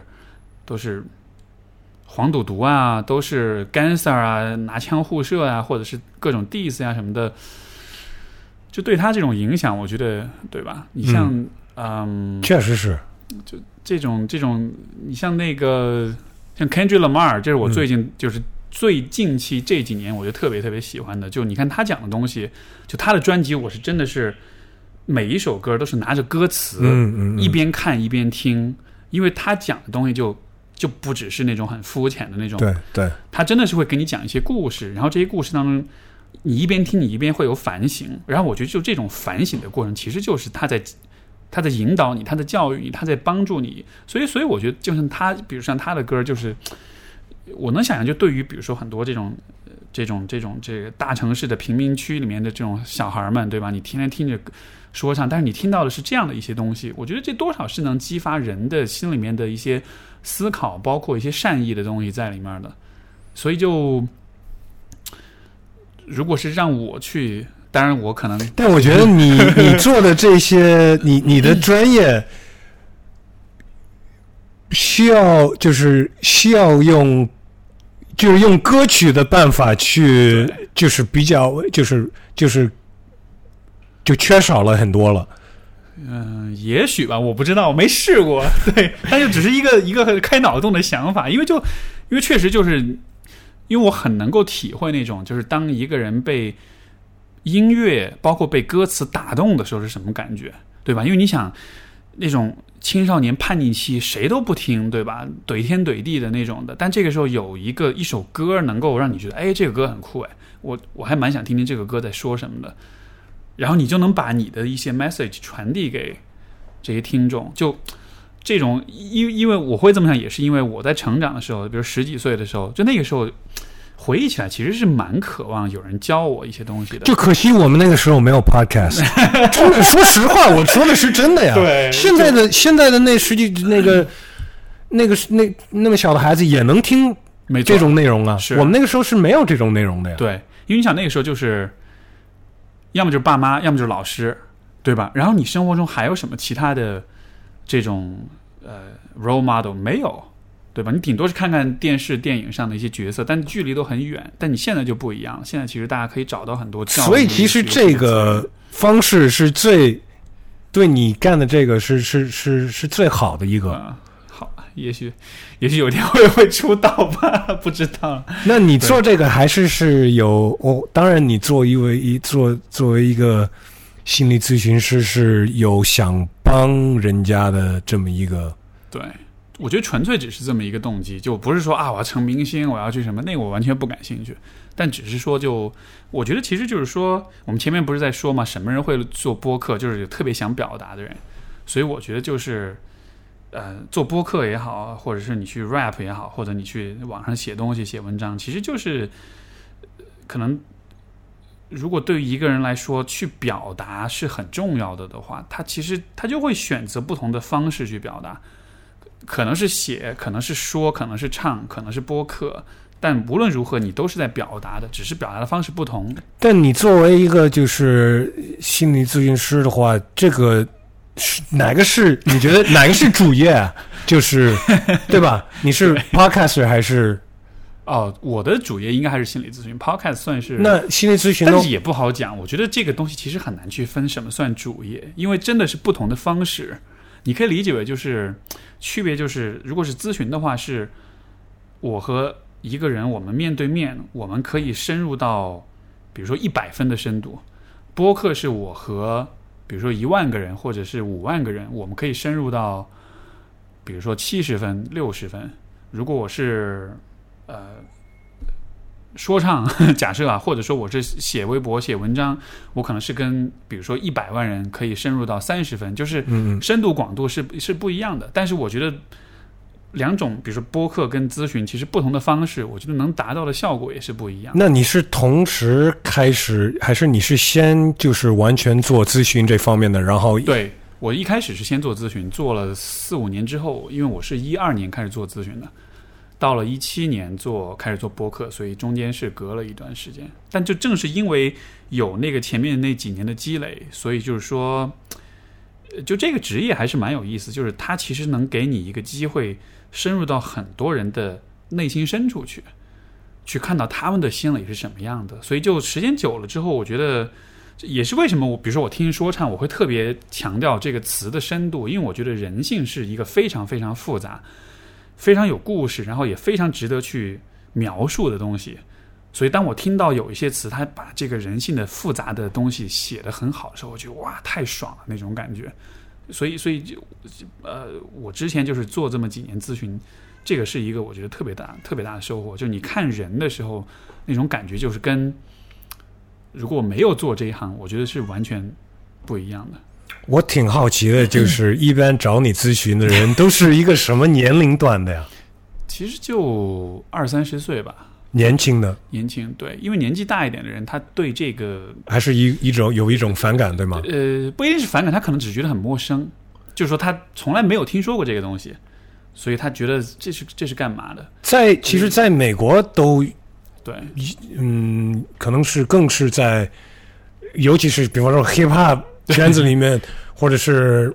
那种很男子的那种，就是会对这个有反感的呀。是是是，他们会觉得这是一个有点娘，有点，或者是就觉得有点，或者是觉得那我是不是有毛病，我才需要去去找这个？是，其实呃，我是发自内心的觉得，就是怎么说呢？玩嘻哈的人如果能够去做点心理咨询，是很需要的，对吧？会对你的创作很有帮助，因为因为。嗯，就是说，因为首先接受咨询不是说你有病你才去做咨询，对你不会管他们叫病人，对对，因为英文叫 patient，对，不是因为你有病你是去医院精神科，但是心理咨询和医院精神科就是就是是是是不一样的概念，就是对，一个是 psychotherapy，一个是 psychiatry，就是精神病学，所以你有病你是去医院精神科去治的，但是心理咨询其实它更多的是在做个人成长。就是说，你跟咨询师对话的终极目的是帮助你更多的认识你自己，去探索你的过往，探索你的经历，探索你内心，从而你可以变成一个更了解自己，然后更成熟的一个人。而我是觉得，就是如果是让，就是真的是，如果是 rapper 去做心理咨询的话。我觉得会对他们创作有帮助。现在在美国已经有开始，就是有传达这个，就是大家可以公开的在说，我会去。没错，没错。因为一方面是，如果你有什么问题，他可以帮助你解决，对吧？另一方面是，就真的是他可以帮助你看到你自己很多东西。你，我是这个，如果有哪位 rapper 如果想尝试，我真的是愿意做这种尝试。就是你可以试试看，跟我去做一些对话，我可以帮助你，就是说更多的看清楚你自己。然后当你到了一个。嗯，在认知上，在心理上可能更成熟，然后更嗯，就是更 articulate 的一个状态的时候，我觉得写出来东西深度是不一样的。你像就比如说我们看这个这种比较年轻的 rapper，对吧？可能有好多像今年的那个说唱，有几个是零零后那种，就才十几岁，他们写出来的东西就是可能技巧性会更强一些，然后他的词押韵这种东西都，但是你看稍微再年纪大一点，他写的东西为什么会有那种感觉上的那种质的那种差异？我觉得就是在于这里，因为年龄跟阅历它会影响你的成熟度，而成熟度越越越越高的话，你写出来的东西质感其实会越强。所以，我我我是觉得。而且他们很多玩说唱的，他们的对生活的一些欲望都很高，没错。然后看见是一个很难的挑战什么的，他们当然心里挺挺压抑的呀。没错，没错。而且我觉得这里面还有一个问题，呃，我不知道你你我可能你没有看今年那个节目哈，就是呃有一个我我都忘了他们叫什么了，反正就是有两个人，他们特别有 beef 那种的，然后当时就是他们是在这个 PK 嘛。然后其中有一个人，就你明显看出他心态特别不稳，哭了那哭了小丑啊，对对对对对对，绿衣服，然后那个戴眼镜那个，而让我看到他这样的人，我就觉得其实特别可惜。就是说，因为从我们的专业角度来说，就是他的这种竞争当中这种心理，就是虽然你啊，我去跟你 beef，我去 diss 你，然后我去攻击你怎么样。但他只是显得很强而已，他心里面其实并没有真的很强，因为真正的那种很成熟的那种很有力量感的那种男性的那种气质，他其实是他不是装，不是靠你吹牛逼吹出来的，他不是靠你用技巧说一些很花哨的东西，你就能显得很。因为我觉得其实有有些 rapper 是这样的，嗯，他是像是在，他就是在摆造型，嗯，他就是在在 pose，就是我说的很花哨就很牛逼，但其实他生活中不是这样的人，对。对，但是就是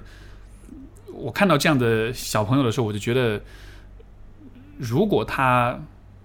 就如果有这种可能性的话，他愿意去做这样一些这种向内的探索，不管是通过咨询还是通过其他的方式，呃，更关注到自己就是内心的成长的话，他可以变得更成熟。而当一个男人他变得更成熟之后，他会更有力量感，他会更。就是 fearless，他会更不不害怕竞争，不害怕挑战，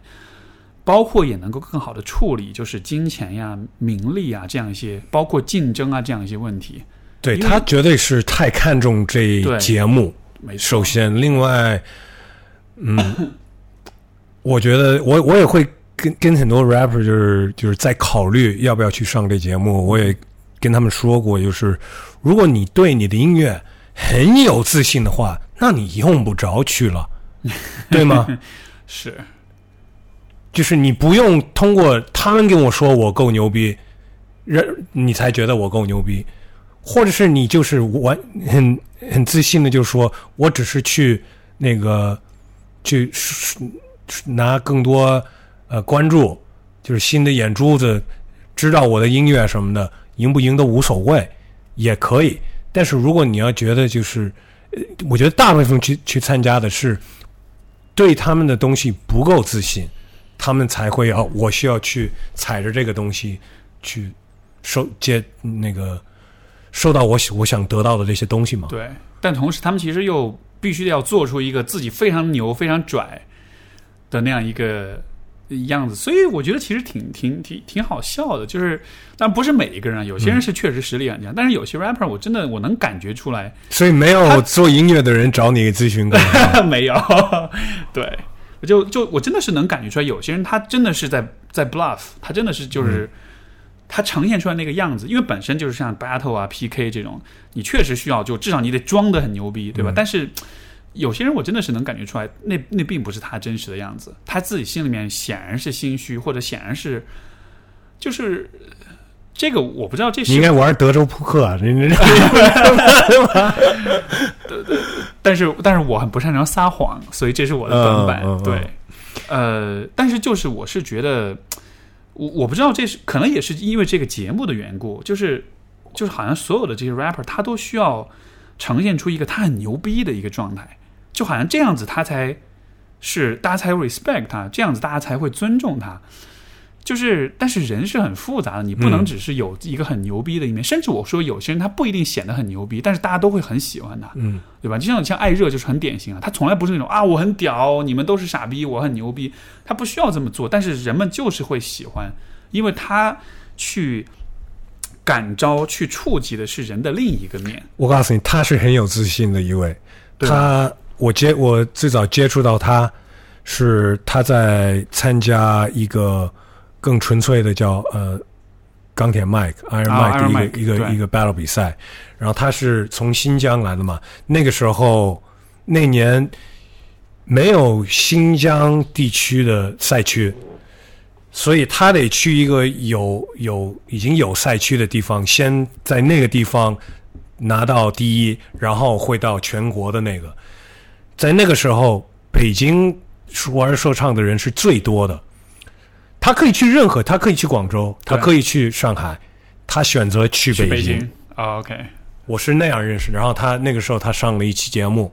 然后我问了他你为什么？就是因为我要跟最牛逼的来比啊。我说你牛逼，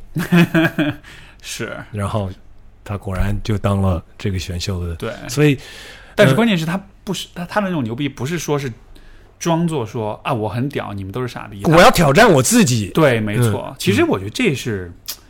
就特别了不起的一点，就是不管是作为 rapper 还是作为任何一，因为我其实现在有点把这个 rap 的游戏，包括像 Iron Mike，就是看着是像是一个竞技游竞技的游戏一样，对吧？所以我觉得任何一个竞技的游戏，就是最终你最大敌人是你自己。嗯，对，就真的是最大的敌人是，因为到最后真正打败你的是你自己，你的自我怀疑，你你的不自信，你的对自己的那种盲区跟那种误误解。所以你看，很多有些那种英年早逝的艺人，我觉得到就后来他其实就是处理，他能他能够靠他的才华去得到钱，得到名，得到大家的喜欢，但最终他处理不好的是他自己的欲望也好，他自己的心理也好。你有很多艺人都是这样的，英年早逝的，对吧？但是找你咨询的人都没有艺人这一类的是吗？没有，那那都是什么什么类型的呀？只是只是普通人啊，就上班族。对，学生或者上班族会比较多。那他们大部分的问题是什么呀？他们的问题就是，我觉得就还是每个人在成长过程中都会遇到那些问题。你你怎么处理跟你父母的关系？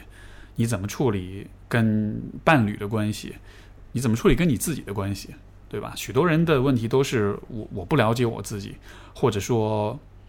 我感到自卑，我不喜欢我自己，我讨厌我自己，或者是从小到大每个人都说我不好，所以现在我也觉得我真的不好。或者是为什么我找不着对象什么的？也有，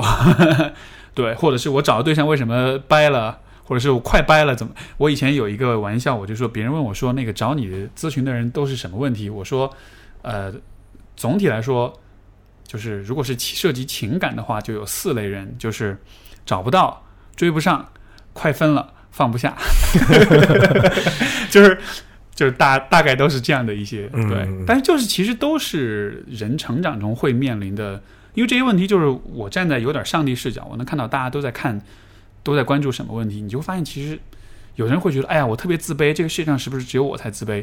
不，不是，嗯，当然不是了，所有人都自卑。比你自卑多了的有的是，对吗？很多人说：“哎呀，我爸妈好糟糕啊，是不是只有我的爸妈才这么糟糕？”我说：“No，这个世界上糟糕的爸妈太多了。嗯，就是其实大家都是在为一些共同的一些，呃，一些挑战、一些问题、一些这种呃创伤，再再再再去挣扎，再去尝试去疗愈它。那有没有什么就是好的建议可以给所有人，就是来治疗自己？嗯当你面对这种，因为这些问题也是大家面对的问题嘛。我觉得，我觉得最最重要第一条就是不要逃避这些问题，因为我觉得逃避在现在这个时代是一个特别特别容易的事情，对吧？就是你让自己沉迷在享感官刺激啊、享乐当中就好了，不去想就好了，然后就把，因为我觉得人要对自己负责是很难的，对吧？我要我要对我自己负责，就是对自己负责意味着什么呢？我觉得意味着，就是今天的你。需要为明天的你负责。今天的你如果做了一个错误的选择，明天的你就会吃苦，就会吃那个苦果，对吧？比如说最简单的例子，我今天我明儿要考试了，我今天哎呀我不想复习，我玩儿，我玩了之后，我今天的我就很开心，但是明天的我就会拿到一个很糟糕的成绩。嗯，你就是在伤害那个明天的你，嗯这就是不负责的表现。所以负责的意思就是说，你今天要做一个。虽然有点不舒服，但是对你未来的你有好处的选择。当你能这么做的时候，你就是对自己负责的，因为明天的你会因为今天的这个选择而变得更好。所以，我觉得许多非常多的人的问题就是在于，他们知道要对自己负责，他们知道这是他们必须做的事情，但同时好难啊。就不愿意吃那苦。对，所以他更愿意说，尤其你，你你看，其实我觉得这这个问题大家现在都有，对吧？我要坐下来认真的读书，我读了五分钟，手机就亮了；我读了五分钟，哎呦，这儿微博又出个热搜了，那儿朋友圈又有人给我点赞了，就很多诱惑，然后我就不去做那些虽然有点难，但是真正对你有好处的事情。所以我觉得就这就是第一步，就是先得有这种对自己负责的这种这种意识。对，其实我们两个都爱听的 Joe Rogan 也会经常传达，是一定要去做一些你觉得难的事情，你才会你才会长大，对啊对吧？，就像比如说 Eminem 那那么牛逼，他花了多少时间去写词去练，对吧？如果你只是说呃这个说到，你看像最近不是那个什么什么，有有是那个周杰伦啊，有那个、啊热搜啦，有流量小生啦，我我就发自内心的觉得，就是这种流量小生，就他不值得那么多的注意，因为他没有经历足够多的困难，他做出来的事情不足以说服大家。你看周杰伦这样的就，当然我也就不是说完全美化他，但就说至少他是花了很多功夫的，他是有真的实力的，所以就是我们值得别人多少的认可跟尊重，我觉得是和你做下过多少苦功，这绝对是成正比的，这不可以靠什么买粉啦、刷热搜啦来来。这种靠这种流量来来来来来粉饰你自己，我觉得这是特别不耻的行为。那还有一个其实问题，我特别想问你，作为一个咨询啊哈，师，你信星座 这方面吗？呃，娱乐吧，我觉得纯纯好玩。是吗？对，一点儿一点儿根 一点儿根据都没有。这个星座跟每个人的就是个性啊，或者比方说啊，这个星座嗯，其实呃，从现代心理学的角度来说，没有任何根据，就它没有任何科学依据。但是这个问题以前我跟另一个咨询师聊过，我觉得他的看法我还蛮认同。他说，他说其实很多时候像星座这样的东西，它的目的不一定是要帮你，比如说预测未来啊或者什么的。很多时候人们去信星座，是因为就他可能是他自己心里有一个想法，他不敢确认，但是他通过星座帮他确认了他他是自己是对的。就是比如说，嗯，呃，比如说这个，我跟我的伴侣，我们相处的不开心，我其实想心里面偷偷的想着，我想跟他分手，我觉得我处不下去了，但是我不愿意面对这个事实。然后这个时候我就算个星座，星座算出来是你们两个星座是水火不容，你们不适合，你们不应该在一块儿嗯，这种这种我我我也不会信的。啊哈。但是有有一些，就是比方说，哦，这个星座什么狮子座爱面子，啊或者是我确实有时候会发现，在身边的朋友，或者甚至于，嗯、你也可以自己想一想，你身边的朋友比较近的朋友，他们的生日会不会都落在每年的大概的一个时间段？这个好像还行吧，因为我不知道，我按照你，因为我是巨蟹嘛，所以水象星座，所以按道理说是水象星座人比较好相处，所以就是双鱼跟天蝎。但是我的朋友各种星座都有，甚至甚至说，现在我都不太去问别人星座，然后我也不太看得出来哪些人是什么。我觉得还好吧，就这个是一个，你也我觉得你也可以拿这个作为一个参考，就是说它可以帮助你去。呃，很快的认识别人，对吧？包括有的时候大家聊天儿一说，哎，你什么星座？这个是一个我觉得很好的打开对话的一个一个契机。但是，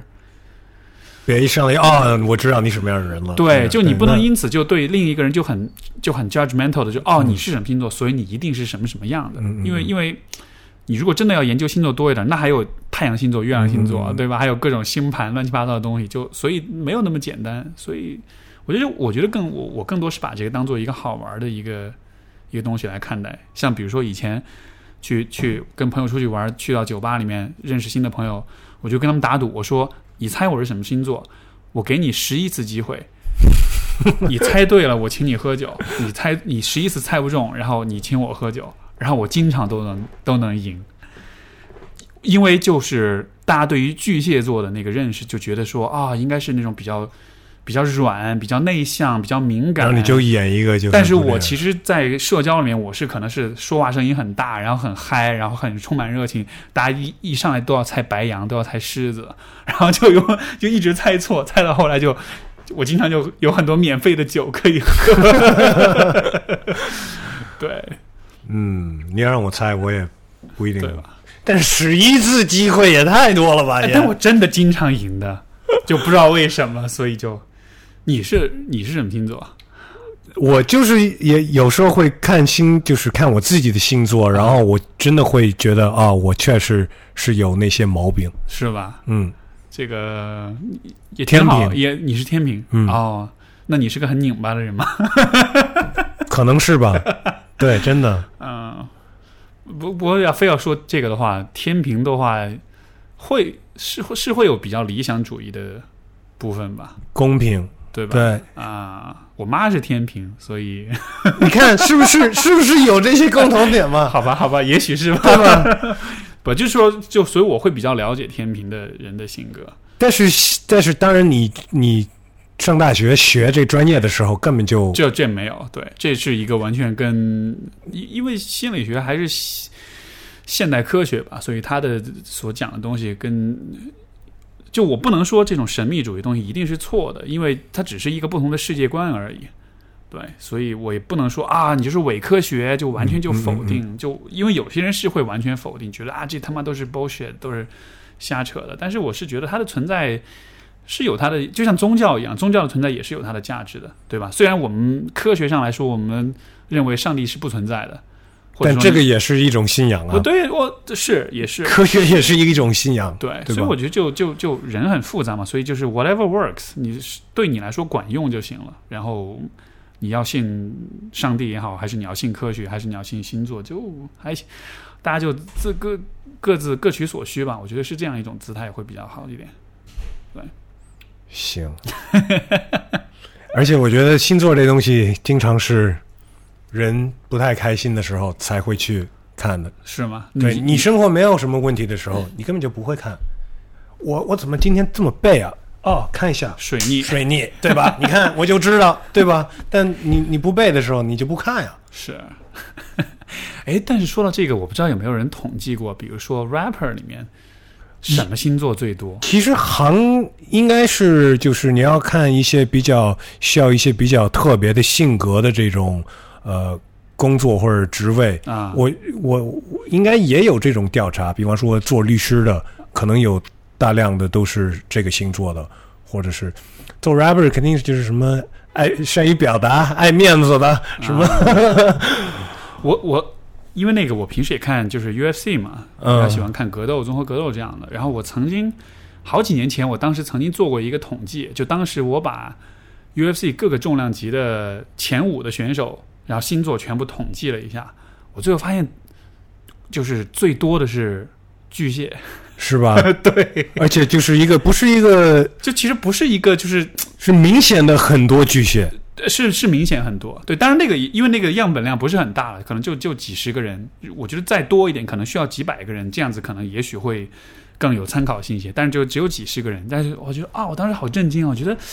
这个星座大家的印象不都是很顾家，很结果居然都最会打架的也是这个星座，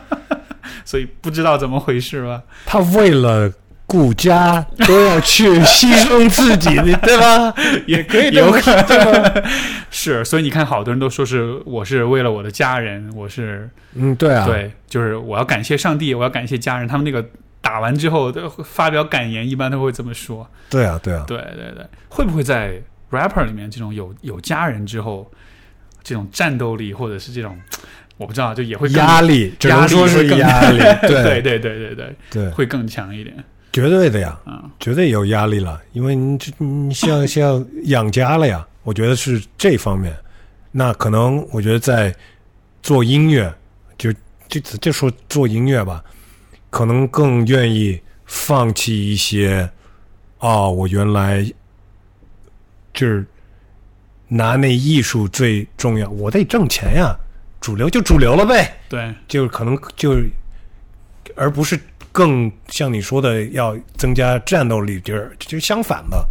我就更随随着了，就是为了为了挣钱嘛，为了养家呗。对，这个这个延伸出来会不会有另一个问题，就是说，我我不知道我这种印象对不对啊？就是我觉得其他的很多音乐流派，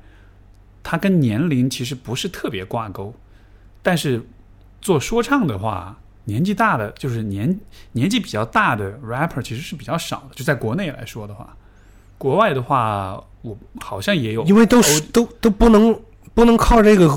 生存下去啊。是，所以它是对，所以是一个生存的问题。但是你再过二三十年，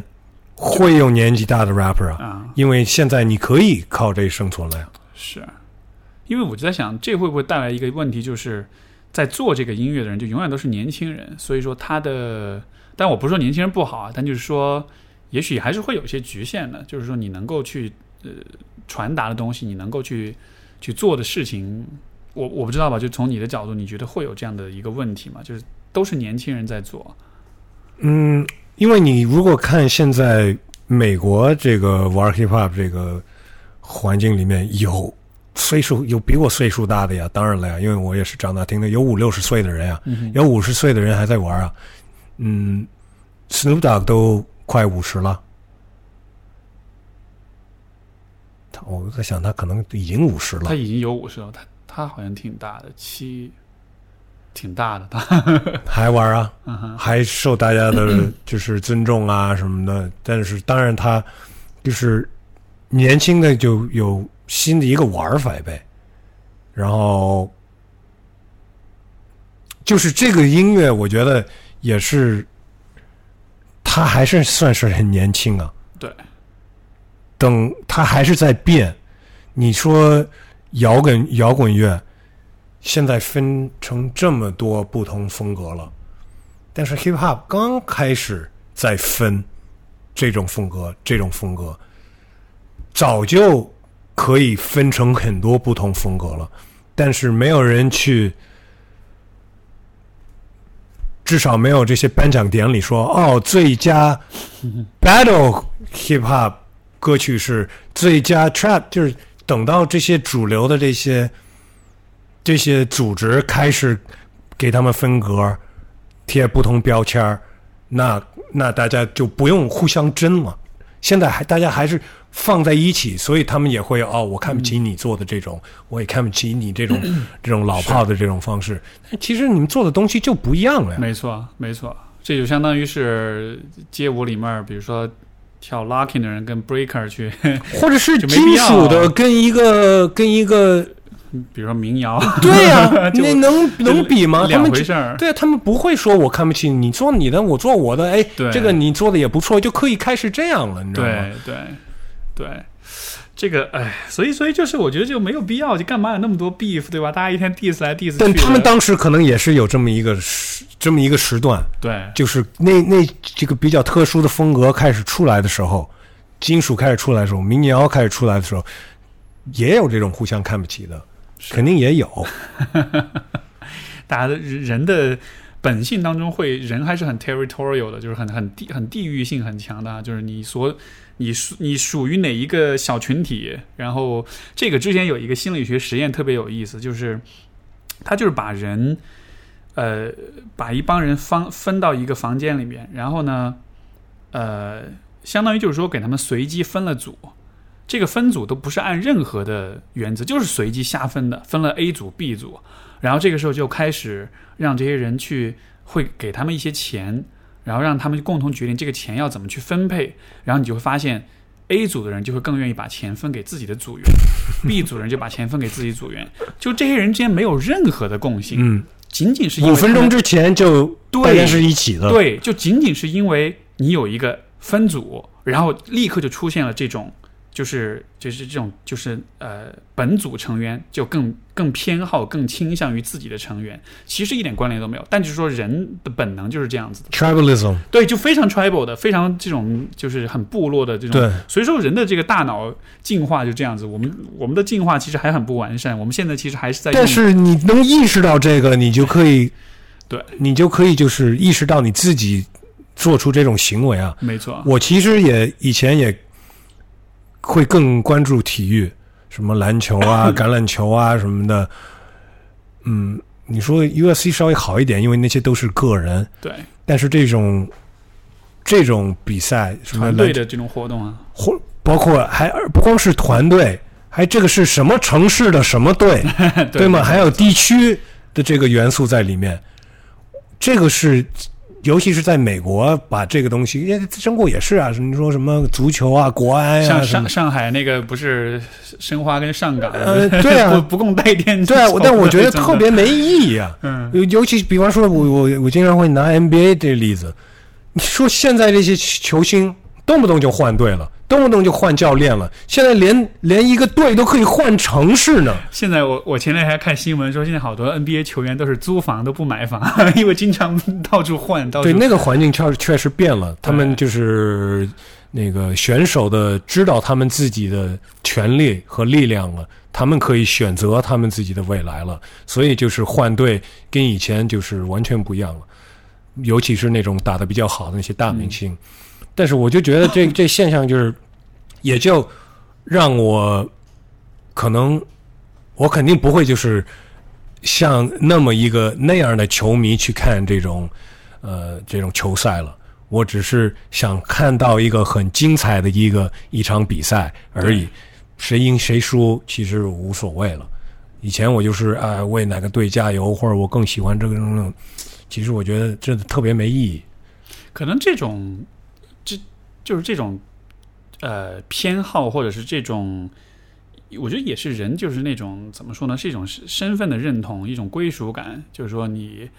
你是支持哪个队的？你作为这个队的支持者，就好像这个，他就会变成你身份的一部分。对，my team 就会管它叫我的队，你知道吗？但是这不是忽悠自己吗？是是属于你吗？他就管你吗？他在乎你吗？我觉得，我觉得可能说，也许人在可能稍微，我的理论是，也许人在年轻一点的时候，他自己的身份还不是很清晰的时候，是要找一个队，对他需要很多东西去填充这个身份。我喜欢什么队，我喜欢什么运动，我喜欢什么。但有很多老人呀，还是是是是那样的那个那个球迷啊，然后带着孩子去嗯，去看他们的球队的比赛呀。也也许那种更更像是一种家庭传统这样子的，就是我们通过一起看球赛增加这个父子关系，这种就也有可能。对，不过就你看，像包括我觉得 rapper 也是一样，就是很有意思，就是大家啊，我是这个厂牌，你是那个厂牌，我们俩厂牌之间有又有 beef，我们要相互 diss 什么的。但是其实有的时候，我觉得这种东西是不是也有点被被被太夸大了？因为毕竟是大家都是一块儿。你看，像我看乐队夏天，我觉得特别和谐，人乐队在一块儿，他们就也会有点 beef，但是总体来说，他们的态度都是哎特别开心参加这个比赛，因为跟不同乐队交流，大家的创想法呀、创作呀、一些这种音乐上的品味啊，一聊了发现，哎呦，我们其实共同点挺多的，然后。然后一聊下就，你看他们之间那种关系就，rapper 就是就没有那么明显而已，啊。而且他们我觉得有也是岁数比较大了，对，没错。他们之前肯肯定定有有过，对对。肯定有也能看出来，你知道吗？某这个他们和他们就是之前是是。也会经常在各种音乐节碰到，嗯。但是也也是没那么友好。但是现在大家都去参加这节目了，那些乐队的年龄年龄平均来比，跟那个玩说唱的那个对，哇差太多了呀，是是是，都是三四十岁的人跟可能差个对啊，差二十岁啊。没错，没错。哎，不过我觉得就呃像人还是有很比较攻击性的、比较进攻的一面的，对吧？所以说，你看我们看这种 rapper 相互 diss 啊什么，虽然你也知道你没必要，有点幼稚，但是其实看着还蛮爽的，就有点像是，就是我一直就就是说上就是 verbal sparring，嗯就是口头的那种对练、那种对打，嗯又很安全，你不会真的杀死一个人，嗯但是你可以在口头上干掉一个人，就是这种。所以你看，我们喜欢看拳击，我们喜欢看 UFC，我们喜欢看各种竞技类的这种，包括像就是说唱里面，大家都喜欢看 battle，觉得哇好炸，好就是好像它这种形式，它确实我觉得是触及到了人内心的一个那个竞争的那个攻击性的一面的。我们会被这种有点，应该就是说，可能古代有这个决斗士，对吧？而现代的决斗士就是我们不用刀切，我们不用刀枪，我们用笔，我们用嘴，用麦克风，然后，但是它，我觉得它满足的是人的同一种需要，就是我们要去体验那种对抗跟竞争，或者现在的人的生活就是不够刺激呗。没错，或者说我们现代社会其实是更加文明的，所以我们那个野性的一面是对，是有点无处发泄的。对对对对对对对，对我，你你那个，因为我一直在练巴西柔术嘛，然后我觉得那就是一个，就是充分可以充分释放人的那种对抗性，但它又很安全。它你是什么颜色的？我我白带白带，我很我还很 菜，对对对。但是就但就类似，我觉得这样的运动特别好玩，所以我所以从这个层面我还蛮能理解说我要是年轻十岁的话，我也会去练，啊，你现在可以练啊，没有那个东西，那个但是会能受伤的呀。练巴西柔还是会受伤的呀，人家掰多掰了两秒，哎，我肩膀就废了。我觉那个我觉得那种是就是是 ego 的问题，嗯就是对你你你不愿意认输，你不愿意承认说这一把你就是被人抓拿住了，就是会有人是这样的，然后他们就比较容易伤。但是像我这种就是胜败对我来说不重要，马上拍，马上拍。对，因为因为就是我我觉得这也是这个运动就是让我学会一个很好的东西，就是它其实特别特别讲究合作精神。什么意思呢？就是说，因为你跟你对练的所有的这些对手，你要尽可能尽你所能去打败他们，但同时你需要很尊重他们，因为都是一个管理的这个呃，对，同出练完了都是兄弟。关键是如果你不不好好对他们的话，就没有人跟你愿意跟你对练了。嗯，而而八柔是一个只能靠对练才能提升的运动，嗯所以就有点像是比如说一个 rapper，嗯，对着镜子说，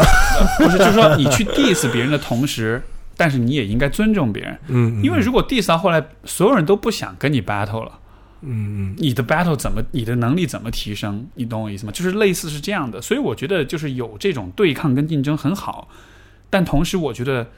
遇到那种很棒的对手，我觉得不要完全就是把他认为是一个不值得你尊重的人，恰恰相反，我觉得越是强敌，其实他越是一个可以学习。你越是应该珍惜他的存在，嗯对，因为就是 iron sharps iron，对吧？嗯就是最你有了强敌，你才能变强，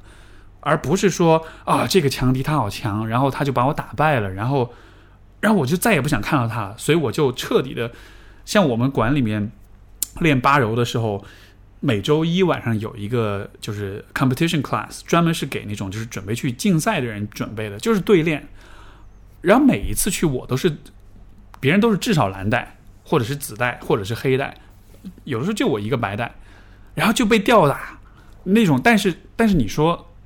爽，那没错，就是可能可能很多人觉得哇好丢脸啊，就是你谁都打不过，所有人都吊打你，那你还你还有脸在那练吗？一开始可能是有点不舒服，但是到后来你会发现那那对你非常非常有帮助，因为就是一次一次不断的失败，不断的失败，不断的失败，但你就会发现你自己变得越来越强。然后这个时候你再回去打其他的白带的时候，你发现诶，他们打不过我，因为他们给我的压力不及那些蓝带、紫带、棕带给我的压力。就当你适应了一种更更强的、更激烈的一种竞争之后，你再回到你原来的那个竞争当中，你发现哦，很容易。所以，所以就我觉得，呃，很多这种竞技类的活动、运动当中，其实我觉得这才是最好的心态。就不要因为一次的，就那个 Joe Rogan 也说过这个话，他就说不要因为一次的失败而就彻底否定，因为失败可以教给你一些成功不会教给你的东西。对啊，也要寻找这个失败的机会啊。没错，有人能让你失败，这是特别不容易的时候，因为在失败里面，你才能看到一些你平时看不到的东西。所以就，我觉得就是，如果是带着这样的一种信念去，不管是去参加比赛也好，去去去 battle 也好，还是去做什么也好，我觉得你就是，其实你就已经战胜你自己了，因为你已经打败你自己的 ego，你已经把你的那个 pride，把你的那种自以为是，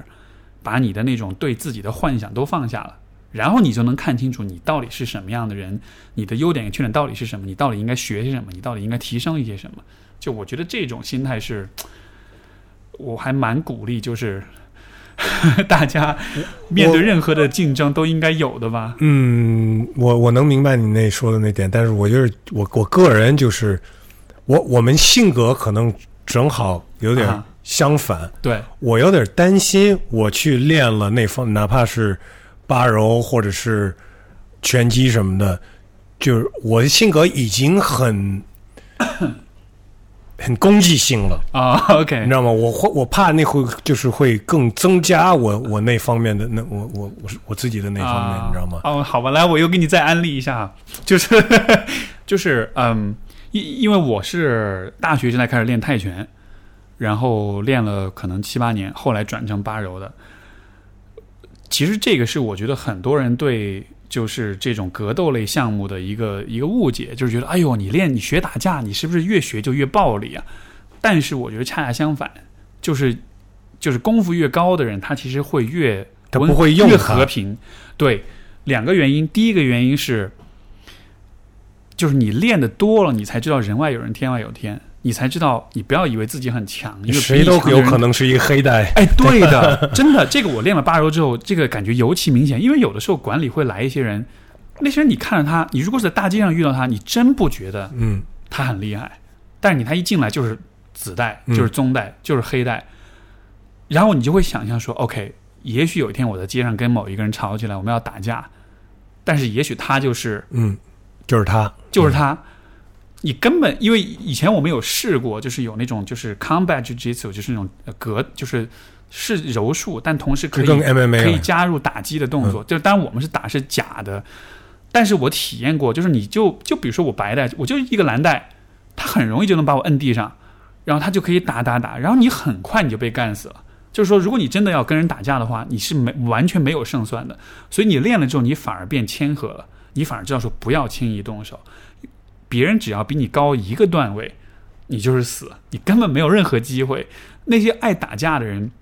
反而是那种他没练过，他不理解练过和没练过之间的差异有多么大的人，那种人才是更轻易动手的。然后这是第一个原因，第二个原因就是因为你练过，所以说如果你要弄伤别人的话，你会赔很多钱。嗯，这伤钱包，我不想伤钱包，我不想，我不想让自己赔太多医药费，所以就，所以反而是会自律会更强一些，就是那种，你看街头一般什么那种容易干起来的那种，总体来说都是没有练过的，因为你看，比如说网上那些视频什么啊，两个人打架什么的，你看他的站架，你看他的姿势，你就知道完全没有任何格斗基础，这种人反而是更更容易冲动的，所以。我我觉得你的担心是多余的，就是如果你有很很这个很攻击性的一面，包括很暴力的一面，啊、我自己的经验，因为我其实也有这样一个面，就是有那种你以前喜欢听金属，听那种非常非常吵的音乐，因为真的就是青少年时代就是充满愤怒，你知道吗？内心充满愤怒，以前也是愤青，觉得谁都是傻逼，觉得谁都瞧不起那样的。一开始我就为自己这个部分觉得很羞耻，我觉得哎，我干嘛要这么暴力？我为什么不能和平一点？但是后来练了练了这个格斗之后，你就反而会觉得说，其实这个攻击性的一面它有它的价值，其实不要完全否定它，因为在竞争的时候，在在对抗的时候，你其实是需要依赖，包括比如说你是个 rapper，你去跟人跟人 battle 的时候，你其实是需要这个部分的，你是需要有那种攻击性的，但是重点不是在于你。这个攻击性对不对，而是在于你怎么去掌握它，怎么去把握它。如果你把它用好了，它就会变成一股很很有建设性的能量，可以帮到你，可以给你启发，可以给你勇气。但是如果你不懂得怎么去把握它，它就会毁了你，它就会让你成为一个很自大、很自以为是、很自恋的一个傻逼，然后被所有人唾弃，然后到最后就没有人愿意跟你玩了。所以我觉得，最终这个点不是说如何去压抑自己的。暴力的那一面，而是说，你把你的暴力变成一种积极的、有建设性的一种一种能量，然后把它把它用在一些有价值的事情上面。所以，这个是我觉得学了格斗之后，我觉得就对这个问题有一个很大的转变。嗯，我我完全能理解那那方面，但是我我就是 一样的，就是为什么我就是在美国，我有一些朋友就是到岁数了就合法的去买枪了。嗯，我是不要，那我意思吗？就是你有了枪，什么有英文有一句话就是 “When you have a gun, everything's a target”。对，是，所以你你只要我没有这个工具，对，那我就没有去，我没有我没有一个嗯，我明白一个可打的、可可掰的人，对吗？对，我就我就就别给我这工具了。嗯，就是遇到事情，我就用用别的方式去。哎，但是这个我不知道，就当然我理解，就是可能也许美国是有枪支泛滥的问题存在，但是这会不会也另外一方面来说就，如果你被别人威胁的时候，你其实也是希望自己手上有个工具可以保护，比如说你的家人啊，那就 那对啊，是是是，呃，包括练这种格斗啊，或者或者八柔也是一样的，那就是打算用它嘛。对是。那我是不想用它，我不想把自己在那种情况我，但是有的时候是不可避免的，是吗？对啊，就是这也不是由不得你选的啊，有因为我经常会有那种会有那种幻想，比如有一天我跟我伴侣走在街上遇到流氓了，然后这时候也逃不掉，也没法报警，只能拼命。我是希望，如果这个时候要 拼命的话，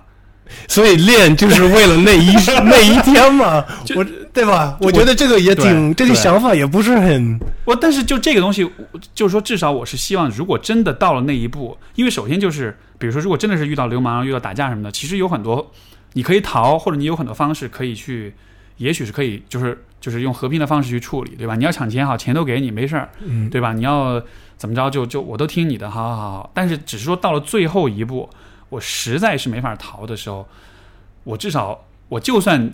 对方是有枪的，嗯嗯就算今天我必须得死在这儿，我是希望我死的时候，我至少是我有一个有一个 chance，就是我是有尝试去保护我自己，而且我是、而且我是知道我在做什么的，不是说那种啊，我只是很傻逼的冲上去，但是我什么都不会，然后白白的就这么死了。就，就当然这个死不死是另外一回事，但是我觉得 就是有这个 option，有这个选项本身，我觉得是很重要的。就是有这个选项和你会不会真的到这一步，就这个是我会把它分开来看吧。那你在要是在美国的话，你家里肯定有一把了，对吧？嗯、可不是嘛？按这种逻辑说的话，但是但是枪又是另一个问题，我觉得就是就是而且这种人可以开始想象世界末日那天，然后地库里面的那个存了好多那种罐头的食品啊什么的，就是这种可以就是一个无底洞嘛。是，因为我我这个我觉得枪和其他的，比如像和格斗技能，我觉得有一个不同的地方是什么呢？就是如果是论格斗的话，它是有一个，比如说你的力量和你的技巧和你的能力，它是有一个有一个分布的，就是说你练的越多，你越厉害。但枪是一个，他不看这些东西。就谁有枪，谁就是更有力量那一方，就有点像他是 他像是作弊一样你。要是问玩枪的人，我他们肯定也会说，哎，这也有技巧什么的。呃呀对，当然有了。但就是比如说你是个黑带，你很牛逼，但这时候有一个人他什么都不会，他就有一把枪，这个你还是有可能输啊，对吧？你百分之百会输啊！对啊你你是黑带没用对啊因为枪就是一个，他就立刻可以把两个人的这种呃 power dynamics 就一下就给颠覆了。嗯就就没有枪的情况下，黑带跟白带是完全没得比的。但是因为有了枪，就是这是 就所以我觉得这个枪又和比如说格斗能力，它又是我觉得是不同的一个问题，因为可能可可能格斗这个能力在中国更好使，到美国就没那么好使了，对吧？？所以，所以，所以，对我，我，我，我，我是觉得哇，美国那种地方枪合法，我觉得我不敢去那种地方住，真的好，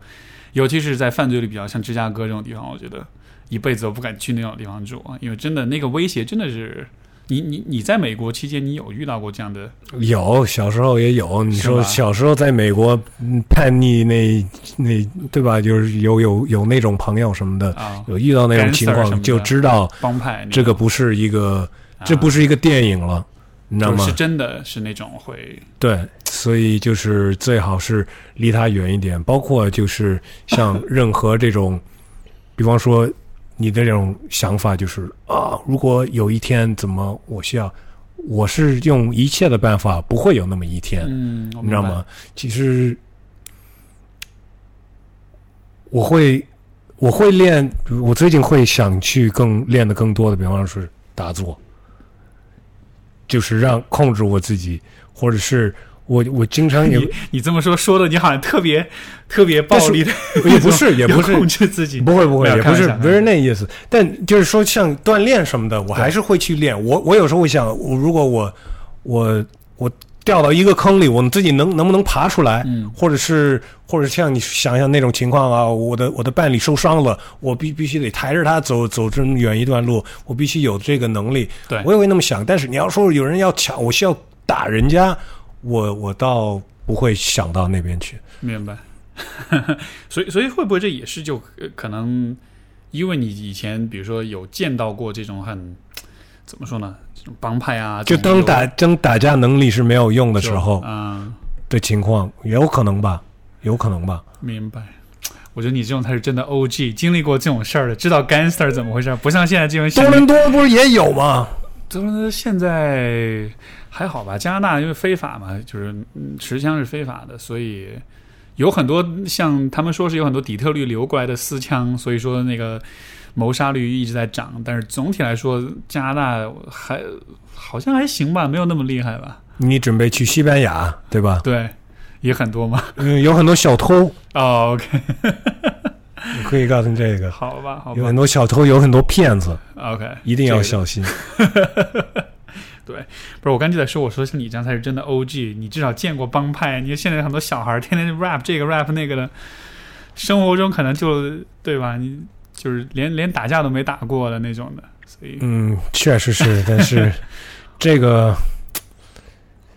其其实现在说唱里面玩这种风格的已经算是比较少了少，对。比较硬核的那种比较少了。对，嗯，但是我们那个年代，就是九十年代那个时候，就是这是最最流行的了。对，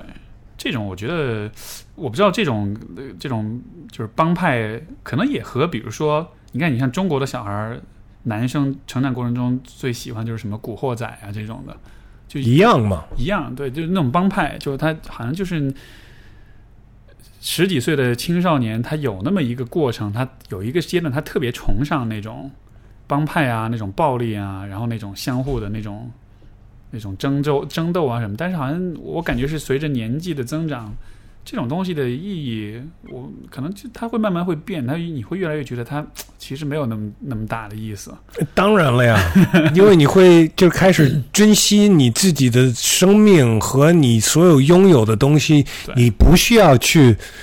你那些人是可能没有选择才去有那么一个生活，对，那你有选择，你去选择那生活，可不是傻吗？我就是这么觉得。你你觉得会不会是因为这个原因，所以你对比如说这个 The Park 什么会有点疲了？就好像你你自己年纪在增长，当然了嗯、我我我当然知道，就是我也因也就是因为我开始做这种内容，是因为我在增，我自己年龄在增长，我需要做一些也适合我这年龄的人去听，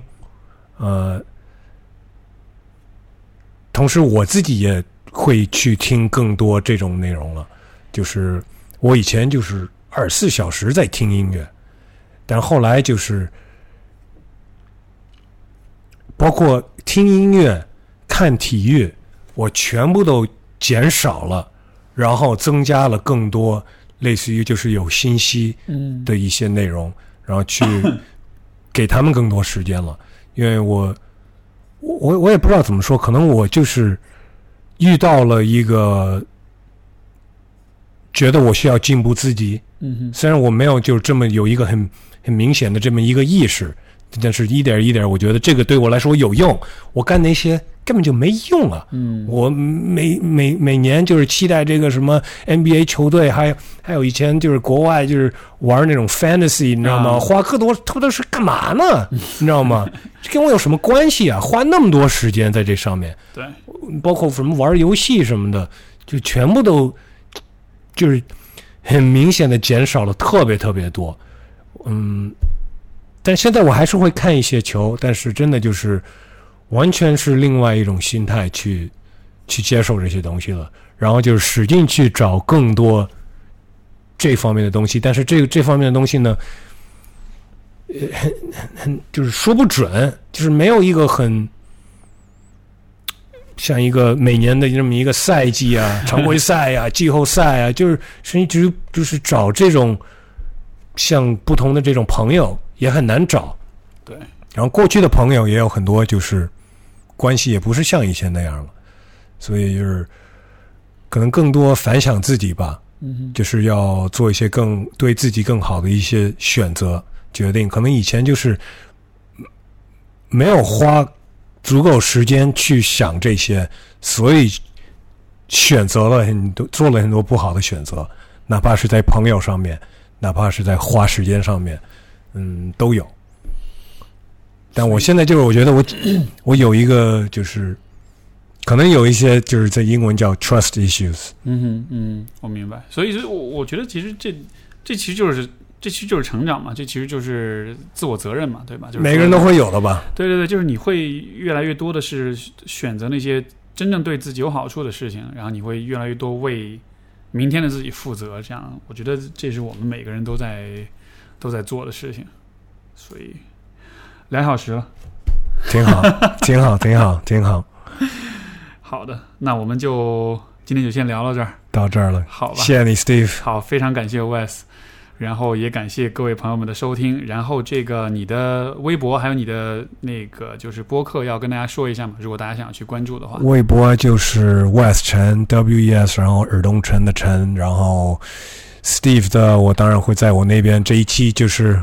我们串台。对对。串台了，我那边也会转发每一期的这个。对，然后你的播客是叫声聊，声聊 S L Podcast，没错，就是对。声音的声聊治疗的疗，对，然后是在所有的平台都有，所有对差不多所有的平台都有，然后如果还有机会能一起聊的话，好啊，嗯，欢迎你到我那个录音棚去坐一坐。对，好，没问题，好的，好那先这样，然后感谢各位收听，我们就下期再见，拜拜。Peace。Thank